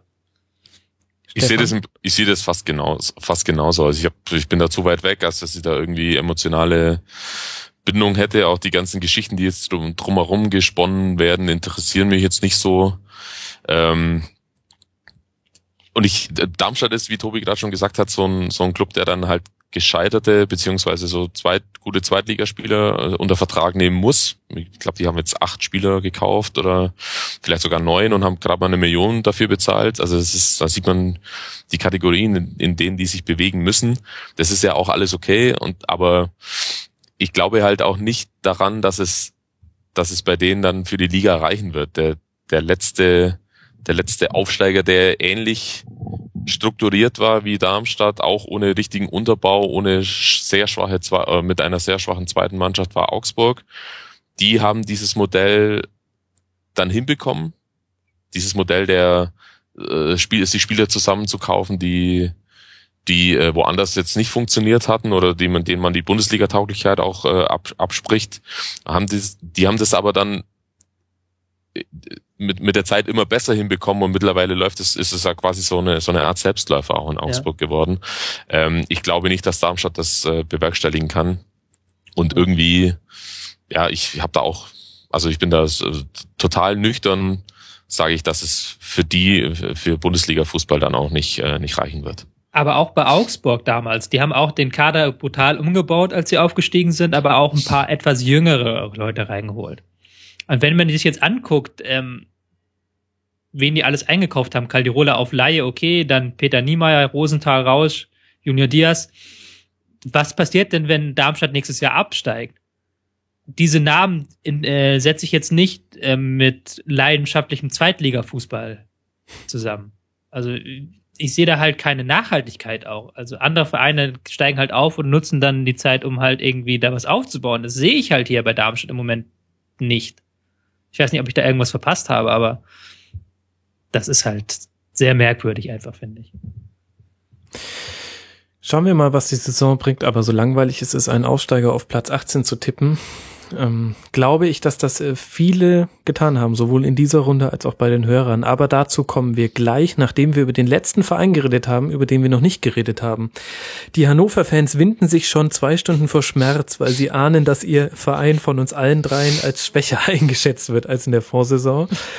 Ähm, was ein hartes Stück Brot ist, wenn man sich erinnert, wie die Vorsaison gelaufen ist. Stefan, wie kamst du denn zu dieser Einschätzung? Äh, Im Prinzip ist es das so ein bisschen das Hertha-Phänomen. Äh, da ziele ich auch auf den Trainer ab. Auf der einen, auf der einen Seite. Ähm, ich sag's ganz ehrlich, als ich gehört hatte, dass äh, Fronzek den Verein übernimmt, ich glaube fünf Spieltage vor Schluss, hätte ich viel Geld darauf gewettet, dass sie absteigen. Ähm, einfach nicht, weil er so ein schlechter Trainer ist, sondern weil die Gesamtkonstellation so schwierig war. Ähm, das ist das eine was mich zweifeln lässt. Das andere ist, dass dass ähm, sehr speziell mit Lars Stindl ein Spieler gegangen ist, der am Schluss in der Endphase der Saison, wo es wirklich um alles ging dann und wo sie dann auch Spiele gewinnen konnten auf einmal wieder, der da den Unterschied gemacht hat, der konnte die Mannschaft mitreißen, der konnte die Fans mobilisieren, ähm, der wird den unwahrscheinlich wehtun, der Abgang. Dann kommen noch zwei, drei andere dazu ähm, die gut, einigermaßen gut funktioniert haben, zumindest phasenweise, wie Joselu, äh, Joselu äh, Bittencourt oder so, auch so emotional Spieler wie Yakunan oder Jimmy Briand, die jetzt nicht mehr da sind, das ist, das ist mir alles zu viel dann. Also wenn einer, mhm. zwei, vielleicht drei weg sind, sage ich okay. Äh, wenn es dann fünf werden, dann vielleicht, ich weiß nicht, was mit Panda passiert oder Schlautraff, so, so alteingesessene, ähm, das ist mir dann einfach zu, zu viel, da ist mir zu viel Bewegung drin in dem, in der, in dem Bereich. Und ich, ich habe die Befürchtung, dass die Neuzugänge, auch wenn sie sich ganz passabel lesen, dass die das nicht äh, auffangen können. Und dann hast du einen Trainer, der relativ neu noch ist, der hat natürlich dieses Erfolgserlebnis äh, Klassenerhalt im Rücken, das stimmt. Aber äh, ich glaube, auf Dauer in der Liga wird es für Hannover sehr, sehr schwer werden, äh, die Qualität und Mentalität der, der abgegebenen Spieler aufzufangen. Ich prophezei Hannover eine sehr schwierige Saison, noch, schwer, noch schwieriger als letzte Saison. Wobei ich mir vorstellen kann, dass das so ein klassischer Fall ist. Ich hatte vor ein paar Jahren mal eine Saisonvorschau gemacht und da waren wir uns alle einig, der VfB Stuttgart wird letzter und das ist ganz gruselig. Und nach zwei Spieltagen, glaube ich, haben sie dann Labadia entlassen. Und plötzlich was war die ganze äh, ähm, Ausgangslage anders. Kann ich mir auch vorstellen, dass, dass ähm, man sich das, ähm, das Frontsec dann nicht so lange durchhält und dass dann plötzlich alles anders aussieht. Ja, es ist ja durchaus auch eine interessante Konstellation, auch mit dem Wissen, dass äh, Dirk Dufner, äh, dass dessen Zeit bei Hannover endlich war. Ähm, irgendwie interessante Konstellation. Man sieht nicht so ganz eine Ausrichtung des Gesamtvereins. Mich hat auch überrascht, dass dann doch mit Fronzek verlängert wurde. Wobei man sagen muss, die Transferpolitik war insofern in sich schlüssig, dass man alles, was halbwegs ähm, spielstark war, ist man losgeworden. Ähm, in, äh, vor allen Dingen Stindel. Und man hat das ersetzt durch ähm, paar Spieler, die sehr schnell sind. Einfach. Also ähm, Klaus, der mm, mit seiner der Schnelligkeit ins Spiel reinbringt. Oliver Sorg genauso. Aber das ist dann natürlich irgendwie auch wieder so eine Transferpolitik, die mir persönlich nicht zusagt, aber die auch zum Glück, ähm, kann man vielleicht sogar sagen, nicht so Früchte trägt. Also die Vorbereitung war gruselig, war nicht gut anzuschauen. Ich kenne Hannover-Fans, die, die schlagen Kopf, äh, die Hände über den Kopf zusammen, ähm, weil da teilweise halt dann nur noch gebolzt wurde. Ähm, und das Pokalspiel war auch, das, das, da hat man sich dann, ähm, ich glaube, gegen Kassel ist ja Viertligist, hat man sich dann hinten reinstellen müssen ähm, und dann die letzte halbe Stunde überstehen müssen. Also das war wirklich ganz gruselig. Und da sehe ich, also wenn das natürlich, wenn Fronzek jetzt länger bleibt als die ersten zehn Spieltage, dann sehe ich da ganz schwarz für den Verein. Ja, mir tut das immer wie so auf ähm, Trainer einzuhauen. Ja. Ich, also irgendwie würde ich mir fast wünschen, dass, dass wir alle drei Lügen gestraft werden und dass vor allem auch dieses Fronze-Klischee mal weggeht. Ähm, mich persönlich hat das schon mit den letzten Spielen in der Rückrunde überrascht. Ich hätte es auch Hannover nicht zugetraut. Aber das war auch schon nicht schön. Das war auch schon dann teilweise Glück, muss man sagen. Und dann hat irgendjemand den Kopfball reingewirkt. Kann ja, ja auch vielleicht gut gehen. Vielleicht geht's ja auch gut. So ist es ja nicht. Aber man hat halt, ähm, auch was ich so höre, ich habe ja noch genug Kontakte nach Hannover, was dann beim Training passiert, ähm, dann werden da Passformen geübt und dann wird dann, passt dann einer raus auf den Flügel und der andere flankt rein. Das ist halt nicht mehr das, was man heutzutage als Standard ansehen möchte. Leider. Ich würde natürlich auch gerne sehen, dass er sich neu erfindet, der Frontsec, aber im Moment sehe ich halt das nicht. Also, und da muss man halt dann auch manchmal brutal sein, vielleicht. Definitiv, Tobi. Ja. Vor allem, wir wollen ja auch eine Diskussion fördern. Ja. Die, also ich will jetzt nicht das Geldargument auspacken, aber ist, wenn man dann in der Öffentlichkeit so steht, dann muss man auch daran gemessen, was man am Ende auf den Platz bringt.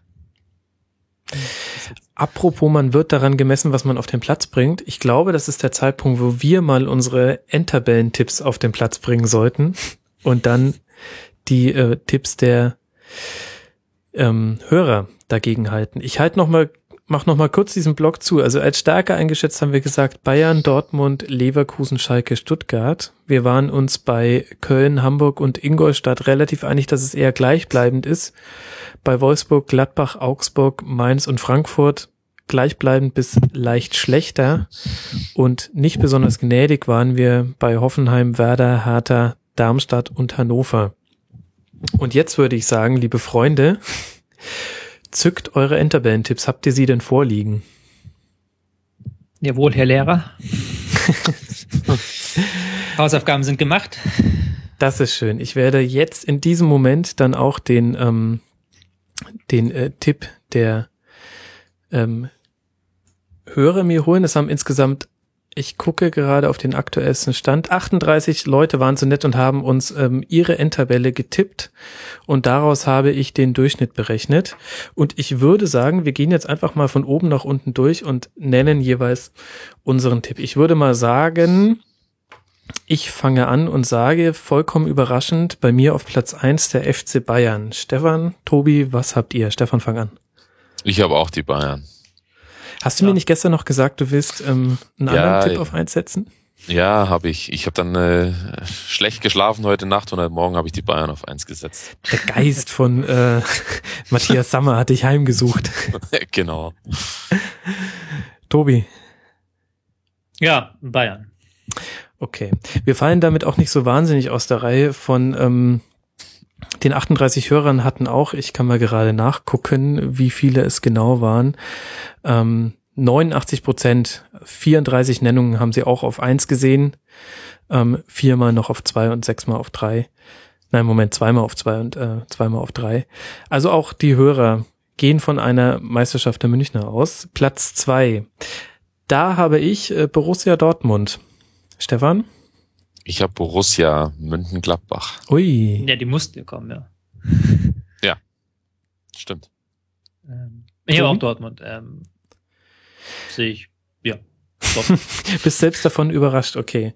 Ja, ähm, äh, da war ich auch ein bisschen überlegen müssen, tatsächlich. Aber doch. Ich sage euch noch kurz, was die Hörer getippt haben und dann können wir kurz drüber reden. Die Hörer sehen Wolfsburg auf äh, Platz 2 und zwar auch relativ deutlich. Ähm, nicht so arg fantasiereich. Ich hatte so ein bisschen den Eindruck, also wie ich zu Dortmund kam, ähm, auf zwei vor Wolfsburg. Ich hatte so ein bisschen das Gefühl, dass ich glaube, dass äh, im langen Atem einer Saison Dortmund dann doch besser aufgestellt ist und ich traue es Wolfsburg eher zu, nach einem ähm, Champions League Spiel gegen Manchester City dann äh, gegen den FC Punkte liegen zu lassen, als ich es derzeit Dortmund zutraue unter Tuchel. Ich glaube, da ist ein bisschen mehr Feuer ja, im Kamin.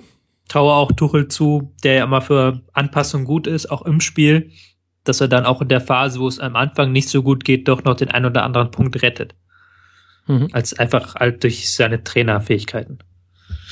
Und ähm, wie kommst du zu Gladbach, Stefan? War das dein Außenseiter-Tipp, den du vom Meister runtergeschoben hast? Ganz genau. oh. Tatsächlich, ich habe ich hab, äh, drüber nachgedacht, äh, ich äh, was Exotisches äh, zu machen. Gladbach gefällt mir. Gladbach ist für mich in sich stimmig. Äh, ich will nicht, dass Bayern viermal nacheinander äh, Meister wird, weil es mich einfach dann irgendwie ist es mir dann auch zu langweilig, auch wenn sie tollen Fußball spielen. Und Gladbach ist für mich die eine schlüssige Option. Mhm. Hängt allerdings, hängt allerdings äh, sehr stark, gebe ich zu, mit dem Abschneiden äh, international äh, zusammen oder davon ab. Gut, dass da viele Faktoren mit reinspielen, ähm, das ist ja klar, aber wir wollen jetzt nicht relativieren. Ähm, ja. Dann hätten wir auch nicht tippen müssen. Okay. Äh, Platz drei bei mir Wolfsburg. Stefan? Leverkusen. Tobi? Leverkusen. Und die User sagen ähm, Dortmund. Hm. Auch mit deutlichem Abstand. Ähm, bei mir, Wolfsburg ist, glaube ich, relativ klar. Die Dortmunder schieben sich vorbei, aber dahinter sehe ich keinen, der noch vorbeikommt. Wie kommt ihr auf Leverkusen? Weil sie besser sind, besser aufgestellt sind als letztes Jahr. Letztes Jahr waren sie Vierte, jetzt werden sie Dritte. Ja. Und Wolfsburg ist auch dieses Champions League-Thema, was wir bei Gladbach hatten, könnte man vielleicht auch auf Wolfsburg ein bisschen übertragen. Okay. Das heißt, äh, Tobi, du hattest ja jetzt Wolfsburg noch gar nicht genannt. Nein, ihr beide hattet Wolfsburg nee. noch gar nicht genannt. Kommen die jetzt dann bei euch auf vier? Die kommen auf vier. Bei mir kommt Dortmund auf, bei mir kommt Dortmund auf vier. Ach ja, stimmt. Äh, ja. Interessant, interessant. Okay, und bei mir auf vier ist dann äh, tatsächlich Leverkusen. Da sehen es auch die Hörer. Man erkennt, dass die Hörer sich nicht so weit weg von der ähm, letzten Saison bewegen. Von Wir ja auch nicht bis jetzt, muss man. so wahnsinnig weit nicht, nein. Ich werde vielleicht noch eine Grafik erstellen, wo man dann sehen kann, ähm, was so die Veränderungen sind. Okay, bei mir äh, auf Platz fünf dann, äh, da sehe ich erst Gladbach. Ich ähm, glaube, ich sehe dann Gladbach ganz schön viel ähm, kritischer als äh, Stefan. Äh, Stefan, wer ist bei dir auf fünf? Ja, Wolfsburg dann. Ja, richtig. Und UEFA Tobi? Cup. Ich habe dann Schalke am höchsten von uns. Die kommen bei mir auf fünf. Mhm. Breitenreiter-Fan, okay. Obwohl ich sie im Gespräch am kritischsten gesehen habe. Ja. ja, so ist das manchmal. Mir ist das auch aufgefallen, während ich äh, ähm, vorhin argumentiert habe, wie das mit meiner Endtabelle zusammengeht. Die Hörer sehen äh, Gladbach auf äh, fünf, relativ knapp hinter ähm, Leverkusen. Das war ein enges Rennen lange. Ähm, also zwischen vier und fünf Leverkusen-Gladbach waren sich die Hörer nicht ganz einig. Ich habe auf Platz sechs und damit im internationalen Geschäft Schalke. Stefan? Schalke. Bei mir kommt jetzt Gladbach. Aha, das ist die. Ich glaube, Gladbach ist so die Mannschaft, bei der wir uns am eindeutig ähm, am nicht einigsten sind. Ah, oh ich glaube, da kommen noch welche. Ah, okay, gut. Ähm, ah, schöner, schöner Cliffhanger. Die Hörer sagen tatsächlich auch Schalke ähm, auf Platz sechs und ähm, die ersten sechs Plätze liegen noch sehr eng beieinander und dann ähm, äh, konnten sich die Hörer gar nicht einigen, wer dann äh, eigentlich schlechter ist hinten dran. Ähm, da geht's jetzt dann los. Vielleicht wird's da auch bei uns jetzt interessant. Ich habe auf Platz sieben dann doch, ich hatte es vorhin schon angedeutet, äh, die TSG aus Hoffenheim gesetzt. Stefan? Ich habe den VfB Stuttgart auf sieben. Hui, müssen wir gleich drüber reden, Tobi? Ich habe den ersten FC Köln auf sieben. Auch schön. Und die Hörer haben auch Hoffenheim. Da gehe ich mit der Hörermeinung äh, konform. Stefan, Stuttgart auf sieben. Ja. Mutig. Ich hatte ja, ich hatte ja vorhin schon angedeutet, dass ich äh, vor ein paar Tagen tatsächlich Köln auf, auf Platz sieben hatte. Äh, es, ein Überraschungsteam gibt's. Äh, Stuttgart wäre dann, ich glaube, die waren 14. letztes Jahr. Hätte er, würde dann mit Dortmund den größten Sprung machen aller Teams. Mhm. Nee, Quatsch, Stuttgart wird den größten äh, Sprung machen aller Teams. Ähm, Tobi hat es vorhin auch schon kurz angerissen. Ich glaube, dass die Art äh, des Fußballs, des VfB-Fußballs, wenn sie den dann sauber umsetzen, dass der reicht, um ins in die erste Tabellenhälfte zu hüpfen und wenn's, wenn alles gut läuft, dass sie dann sogar wirklich äh, siebter, achter werden können. Da und jetzt habe ich mich halt auf sieben festgelegt. Mhm. Und Tobi, du siehst den FC im Europapokal, sollte jemand der ersten sechs den DFB-Pokal gewinnen. Ja, was ich auch nicht weiß, wieso eigentlich genau. äh, es ist halt eher so eine Best of the Rest und dem Rest traue ich halt nicht so viel zu. Aha, da kurzes Sneak Preview. Die User sehen ja den FC auf Platz 12. Ja. Allerdings wird vielleicht auch realistischer wahrscheinlich. ja gut, das wir, wir bewegen uns in diesem, in diesem schwammigen Bereich der Tabelle, wo man dann auch mit seinem ja. Tipp mal ein Statement setzen muss. Genau, wo man auch einfach egal ist, also ob ich nun Köln auf sieben oder auf zwölf, das nimmt sich bei mir nicht so viel. Alle so in etwa auf einem Level und dann Mhm. Ich glaube, das sehen die beteiligten Vereine leicht anders, aber mal gucken. Ähm, kommen wir zu Platz 8. Da, da kommt bei mir tatsächlich der FC. Ich sehe sie ähm, sehr, sehr solide in dieser Saison. Stefan? Äh, ich habe den FC Augsburg auf Platz 8. Okay. Ich habe Stuttgart. Also, auch mit derselben Begründung wie Stefan gerade. Mhm. Und ähm, die Hörer haben auch Augsburg auf Platz 8 gesetzt, ähm, auch relativ eindeutig. Wir kommen jetzt echt in den Bereich, wo sich die, die Einschätzung so ein bisschen schwammig vermischen. Man kann es kaum ähm, trennen. Äh, bei mir kommt Augsburg dann nämlich auf Platz 9. Also wir sind uns da sehr nahe. Stefan, wen hast du auf Platz 9? Äh, Mainz 05 habe ich auf Platz 9. Bei Tobi? mir ist es Hoffenheim. Stimmt, bei dir macht, äh, war Hoffenheim noch gar nicht äh, zu- Ja. Genannt, bei Stefan auch nicht. Hui. Ähm, und die Hörer haben auf Platz 9 den VfB. Mhm. Ähm, man merkt, dass das, dieser Tabellenbereich wirklich vielleicht gar nicht so wichtig ist, denn Aber die haben jetzt ja alles sowas ähnliches. ja, ja, es ist erstaunlich. Also, wir haben gell? das Ähm, nur Köln, Stuttgart, Hoffenheim ein bisschen gemischt gehabt. Ich werde das auch nochmal in die Shownotes packen, unsere Tabellen, dann hat man das nochmal ein bisschen übersichtlich, liebe Hörer. Ähm, wir versuchen das jetzt so nachvollziehbar zu machen, wie es geht. Damit kommen wir zu Platz 10, die zweite Tabellenhälfte. Da habe ich ja erst den VfB gesehen. Ähm, ich bin damit ähm, pessimistischer als ihr und ein bisschen pessimistischer als die Hörer. Stefan, wen hast du auf Platz 10? Bei mir kommt jetzt der erste FC Köln. Ah ja. Und Tobi? Bei mir kommt Bremen. Ah, der erste, der Bremen nennt. Gut. Interessant. Ähm, auf Platz 10 bei den Hörern ist die Eintracht gelandet, an dem äh, die Plätze 10, 11, 12 unterscheiden sich aber in äh, Nachkommastellen. Da ähm, ginge es bis zum letzten Tipp äh, heiß her. Ähm, bei mir auf Platz 11 dann, äh, bei mir ist da Mainz. Stefan, wen hast du? Jetzt kommt bei mir äh, Hoffenheim, die ja noch gar nicht genannt wurden von mir. Mhm. Bei mir kommt Mainz. Mainz. Und bei den Hörern kommt auch Mainz, wobei punktgleich mit dem FC auf Platz 12. Äh, Stefan, musst du mir noch mal kurz sagen, also TSG auf 11, das wäre ja dann schon ein ganz schöner Absturz für die. Äh, ja, ganz schöner Absturz, das finde ich jetzt übertrieben, aber es ist ein bisschen schlechter als letztes Jahr. so im, im Gesamtpaket traue ich ihnen UEFA Cup nicht zu und dann, wenn es dann absehbar ist, dass es schwierig wird oder dass sie es äh, gar nicht mehr schaffen können, glaube ich auch nicht, dass es eine Mannschaft ist, die sich dann bis zuletzt, bis zum allerletzten Spieltag äh, total verausgabt und dann kann ich mir gut vorstellen, dass sie es ein bisschen auslaufen lassen und dann landen sie irgendwo zwischen neun oder acht und, und zwölf und dann ist es halt elf. Hm. Ja, das macht für sich schon immer wahnsinnig viel Sinn. Ich, das wird sehr, sehr lustig, das im Mai 2016, diesen Abschnitt dieser Episode nochmal zu hören. Aber äh, jetzt für diesen Moment hört sich das schlüssig an, muss ich auch sagen. Ich habe auf Platz 12, ähm, sorry, liebe ähm, Kumpels von mir, die Eintracht aus Frankfurt. Wen hast du, Stefan? Ich habe Werder. Ich habe die Eintracht aus Frankfurt. Auch Einfach ein Experte, der Tobi. Und äh, wie schon erwähnt, die Hörer haben da ähm, den ersten FC Köln. Das heißt, ich äh, fasse mal kurz zusammen, wir alle haben die Eintracht äh, weit weg von Europa. Ähm, einfach nur nochmal festgehalten, weil auch im Sendungsvorbereitungsdokument wieder Hoffnung Europa als Stichwort gefallen ist. Bei mir kommt jetzt auf Platz 13 Werder. Das, da habe ich ganz lange mit mir gerungen. Ich hatte sie ganz lange schlechter habe mich so ein bisschen auch vom Vor-Vor-Vorgespräch von äh, mit Stefan beeinflussen lassen. Stefan, wen hast du auf 13? Ich habe jetzt Frankfurt. Frankfurt. Mhm. Und Tobi? bei mir kommt jetzt Augsburg.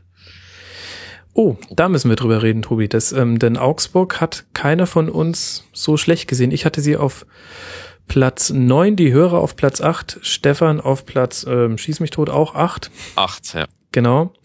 Und bei dir jetzt erst 13. Doppelbelastung? Ich kann oder? noch Öl ins Feuer gießen und sagen, ich habe das so nach Blöcken innerlich gemacht. Ähm, und dann innerhalb der Blöcke ist das dann relativ verschiebbar. Und bei 13 geht dann tatsächlich mein Abstiegsblock los. Okay. Das heißt aber, du siehst Augsburg auch als ein Team, was sich mit dem Abstieg äh, befassen muss in der nächsten Ja, Saison. hatte ich ja vorhin schon gesagt. Ähm, Mhm. Barber ist ein Abgang, der wehtut.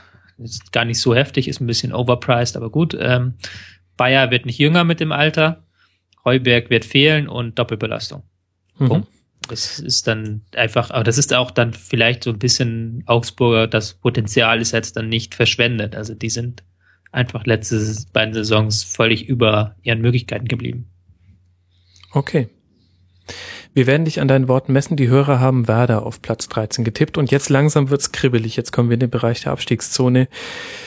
Ich habe auf Platz 14 tatsächlich den Hamburger SV getippt. Stefan? FC Ingolstadt. Ja, bei mir ist es Hertha jetzt geworden. Hertha und die Hörer haben auf Platz 14 Hannover. Ich glaube, das ist die erste Platzierung, wo wir alle unterschiedlich sind.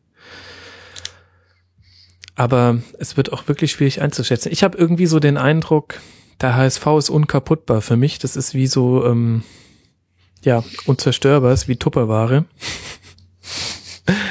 ähm, ich irgendwie, eigentlich traue ich denen nichts zu, aber ähm, die gehen ja eh wieder nicht runter. Und dann, ähm, dann holen sie sich vielleicht dann doch mal irgendwann einen Trainer, der, der was kann und dann wird's halt 14. So ist meine Argumentationslinie. Da ähm, wollt ihr euch zu Recht nicht zu äußern. Ja, wir kommen ja noch mit unseren Tipps. Wir wollen mhm. jetzt nicht spoilern. Nee, wisst ihr nicht. Okay, machen wir mal schnell weiter. Bei mir auf Platz 15 äh, der FC Ingolstadt. Ich glaube tatsächlich, dass sie jetzt direkt nicht absteigen. Stefan? Ich habe Hertha. Also wir sind, glaube ich, genau andersrum bei 14, 15, oder? Habe ich richtig aufgepasst? Genau, im Vergleich zu ja. ähm, Tobi. Mhm. Ja, ich hatte nämlich jetzt auch Ingolstadt. Ja. Okay. 15. Ja. Da das ist auch flexibel machbar eigentlich. Also kann auch genau andersrum sein, wie Stefan gesagt hat. Mhm. Das ist jetzt interessant, weil da gehen unsere Meinungen mit denen der Hörer auseinander. Ähm, wir alle drei haben äh, Ingolstadt als Nicht-Absteiger und nicht mal über die Relegation geschickt. Die Hörer sehen Ingolstadt auf Platz 17 und zwar relativ eindeutig. Die wurden ähm, sehr schlecht bewertet. Bei den Hörern auf Platz 15 dann tatsächlich der HSV. Mhm. Gut, Platz 16. Bei mir Hannover 96, Relegation. Stefan? Hamburger Sportverein. Das Triple. Das Triple, genau. Und damit zwei Unentschieden drin bleiben, lass mich raten. Das weiß ich noch nicht so genau. Ich habe auch Hannover genommen auf 16. Obwohl ich da, das ist wieder der Fall, wo ich jetzt wirklich jetzt denke, ach, nee, irgendwie, das ist so dieser Stuttgart-Labadia-Fall vor ein paar Jahren. Habe ich immer mhm. gefühlt. Also äh, du machst da viel am Trainer fest und der Trainer kann schnell und viel auch an der werden. aktuellen Form einfach. Vielleicht mhm. ist, wird, vielleicht ist Fronzegger, wie du gesagt hast, wirklich nicht so schlecht und lässt sich noch was einfallen. Und dann stehe ich hier da wie ein begossener Pudel. Ich, ich meine mich, ich meine mich aber zu erinnern, dass äh, nach dem Labadia-Abgang, dass der VfB trotzdem bis zum Schluss äh, fast abgestiegen wäre. Also es hat sich dann Aha nichts verändert. Oder täusche ich mich da gerade? Ich glaube schon. Bin mir gar nicht sicher. Es war dann erstmal besser, glaube ich. Ja, erstmal war Schneider, da war es besser und dann kam aber Stevens, weil Schneider dann auch nicht mehr funktioniert genau. hat und dann war es ganz knapp am Schluss. Also. Aber das war halt so. dann andersrum knapp als letzte Saison. Man ist dann erst spät reingerutscht, glaube ich. Letzte ja. Saison. Früh ja. rein, spät raus und da war es, glaube ich, spät genau. rein. Jetzt wird es noch verwirrender, als es eh schon ist. Ähm, habe ich schon gesagt, dass die Hörer ähm, Hertha auf Platz 16 sehen? Nee, habe ich glaube ich noch nicht gesagt. Die Hörer sehen Hertha auf Platz 16. Mhm. Die sind bei mir wiederum auf Platz 17. Die habe ich auf einen direkten Abstieg ähm, Platz getippt, obwohl ich vorhin ein Plädoyer ja, für deren Einkaufspolitik gehalten habe. Ich wollte gerade sagen, du bist auch, du hattest doch auch vorher gesagt, dass du sie besser siehst. Ja, ich weiß. Als einziger ich, von uns. Und wir beide haben jetzt, und Stefan und ich tippen sie jetzt auf besser als letzte Saison. Da haben sie eigentlich schlechter gesehen. Ja, ich, ich weiß, also ich kann noch mal versuchen, es zu ähm, verargumentieren. Zum einen glaube ich, dass ähm, das Hertha so ein Verein ist. Ah nee, wenn ich da jetzt noch andere Vereine mit reinziehe, dann beleidige ich mehrere Vereine. Hertha ist ein Verein, den man tendenziell leichter nicht mag, als ihn zu mögen. Und deswegen glaube ich, dass man Hertha tendenziell immer schwächer sieht. Und dann glaube ich, dass sie sehr gut eingekauft haben, aber es ist halt auch wahnsinnig dünn im Kader. Also da müssen halt zwei Leute ausfallen und dann spielen die totales Gegurke. Ja, aber so ganz schlüssig finde ich es auch nicht. Wir hatten ja, deswegen hatten wir Hertha ja auch im Schwächersegment. Du, du siehst ja, die Anzahl der äh, Clubs soll bei 18 bleiben, aber man bräuchte zum Tippen so 20 Startplätze, wie bei, bei Reise nach Jerusalem, weißt du, dass du einfach noch einen Puffer hast, weil so kommt man sich jetzt immer, merkt man dann, ach guck mal, hatte ich eigentlich ganz anders eingeschätzt und dann sind sie doch 16. oder 17. Ja, ja, das stimmt. Ich weiß nicht. Ich habe mir halt gedacht, es kommt bestimmt irgendwas in der Saison, mit dem ich jetzt nicht gerechnet habe. Und dann kann ich in 34 Spieltagen kann ich dann sagen, ja, aber ähm, Ereignis XY war ja wirklich nicht vorherzusehen und alle in der Runde nicken dann und sagen, ja, ähm, gut, dass du es damals in deinem Tipp schon eingepreist hast. Und dann sage ich, ja, na klar, bin ja, bin ja Experte. Okay, also Hertha bei mir direkt runter. Stefan, ähm, bei dir direkt runter? Äh, Hannover 17. Stimmt, genau, Hannover. Und Tobi? Darmstadt kommt jetzt auf 17. Oh, du bist der Einzige, das kann ich ja jetzt schon vorwegnehmen, äh, der Darmstadt nicht auf 18 hat. Ja, das, das habe ich noch viel Pointe, glaube ich, gemacht. ja, kommt. Wer aufgepasst hat, weiß, welche Pointe gleich kommt. Effekthascherei. Ja, ähm, nee, ich lass dich die Pointe natürlich sagen. Äh, die Hörer haben tatsächlich Ingolstadt auf 17 und ähm, Darmstadt mit riesigem Abstand auf 18. Darmstadt auch bei mir auf 18 und bei Stefan auf 18 und jetzt kommst du, Trommelwirbel. Ja, meine Platz 18 ist der HSV. Die Pointe hat immerhin so gut funktioniert, dass Stefan noch gelacht hat, obwohl. ähm, Stimmt, ja. Ja, Tobi. Ich habe es schon erklärt vorhin. Ähm, wie gesagt, das ist diese Saison, die sich im Vorhinein richtig anfühlt, aber die dann fatal endet. Also, wo man dann sagt, okay, jetzt ist dann tatsächlich mal der Umbruch gemacht, aber genau deshalb irgendwie geht das nicht. Ich sehe auch nicht, ich sehe auch nicht, dass man Labadia, wenn Labadia dann tatsächlich mal entlassen wird, dass dann Klopp oder so kommt. Ich glaube ja, tatsächlich, trägt ja dass, Jeans. ja, ich glaube tatsächlich, dass man da halt niemanden mehr hinlocken kann. So, Mhm. das ist so ein Problem. Also ich, es wird Zeit. Äh, Trotzdem würde ich sagen, Tobi, am besten jetzt nicht mehr privat irgendwie kicken gehen, denn du hast es dir eindeutig mit einem Freund des Fußballgottes verscherzt. ja, ähm, auf jeden Fall, ja. Da bleibt er ganz cool. Ja gut, und ähm, dann unser Tipp, Stefan, und auch der der Hörer, relativ einfallslos Darmstadt. Das war wirklich mit dem Meistertipp äh, der eindeutigste Tipp. Es Ja. ist ein bisschen langweilig, aber tatsächlich, das äh, dürfte eigentlich nicht für die erste Liga reichen. Ich hatte so den Eindruck, dass sie schon in der zweiten Liga über ihren Möglichkeiten geblieben sind. Und wäre die Saison noch drei Spieltage länger gewesen, dann wären sie auch nicht hochgegangen. Mhm. Hätte, wenn und aber. Ja, vielen Dank euch. Ähm, ich schreibe, ich packe die ähm, Endtabellen auch nochmal in die Shownotes, dann ist es übersichtlich für alle zu sehen und vor allem leicht googlebar und ich glaube, das wird uns allen dreien noch zum Verhängnis. Allerdings muss man sagen, wir haben wenigstens versucht, kreativ zu sein. Der, die Schwarmintelligenz unserer Hörer ist schon wirklich wahnsinnig nah an der letzten Endtabelle. Das wäre schon ziemlich langweilig. Auch das werde ich nochmal in die Shownotes packen. Gibt es etwas, was euch noch fehlt jetzt mit Blick auf die neue Saison? Fällt mir jetzt so auf Anhieb nichts ein. Außer dass ich äh, äh, kategorisiert habe in Vereine, die mich, die mich, äh, die ich aufregend finde oder die ich interessant finde für die kommende Saison und ganz viele, die ich eher so beiläufig äh, konsumiere oder äh, mich von denen berieseln lasse. Äh, erwarte ich dann jetzt auch von den Vereinen, die ich mir da ausgesucht habe, einiges. Mhm. Ja, gut, das muss man dazu sagen. Wir haben deine Systematik ein bisschen in äh, meine Systematik gepresst, aber ich kann es mir halt auch einfach nicht mit 80 Prozent der Fans verscherzen, Stefan, indem ich sage, ja, nee, der Verein interessiert mich halt null. Das Vor allem brauche ich dann noch diesen Podcast nicht machen. Oder die Folgen werden endlich mal kürzer. Viertelstunden-Pakete werden das. Was ich befürchte dieses Jahr, kann man vielleicht abschließend nochmal sagen, ähm, weil wir länger nicht mehr über die Bayern geredet haben. Ich sehe halt relativ wenig Konfliktlinien dieses Jahr. Also ich glaube nicht, dass Schalke oder Dortmund wieder so versagen werden wie letztes Jahr. Ich glaube höchstens der HSV kann so ein bisschen für mediale Unterhaltung sorgen. Und dann werden wir uns doch viel mit Bayern und Guardiola und Müller wurde wieder ausgewechselt, wird Müller jetzt nach äh, hinschmeißen und solchen Geschichten uns ärgern müssen die Saison über. Einfach weil das noch am ehesten für Konflikt sorgen kann.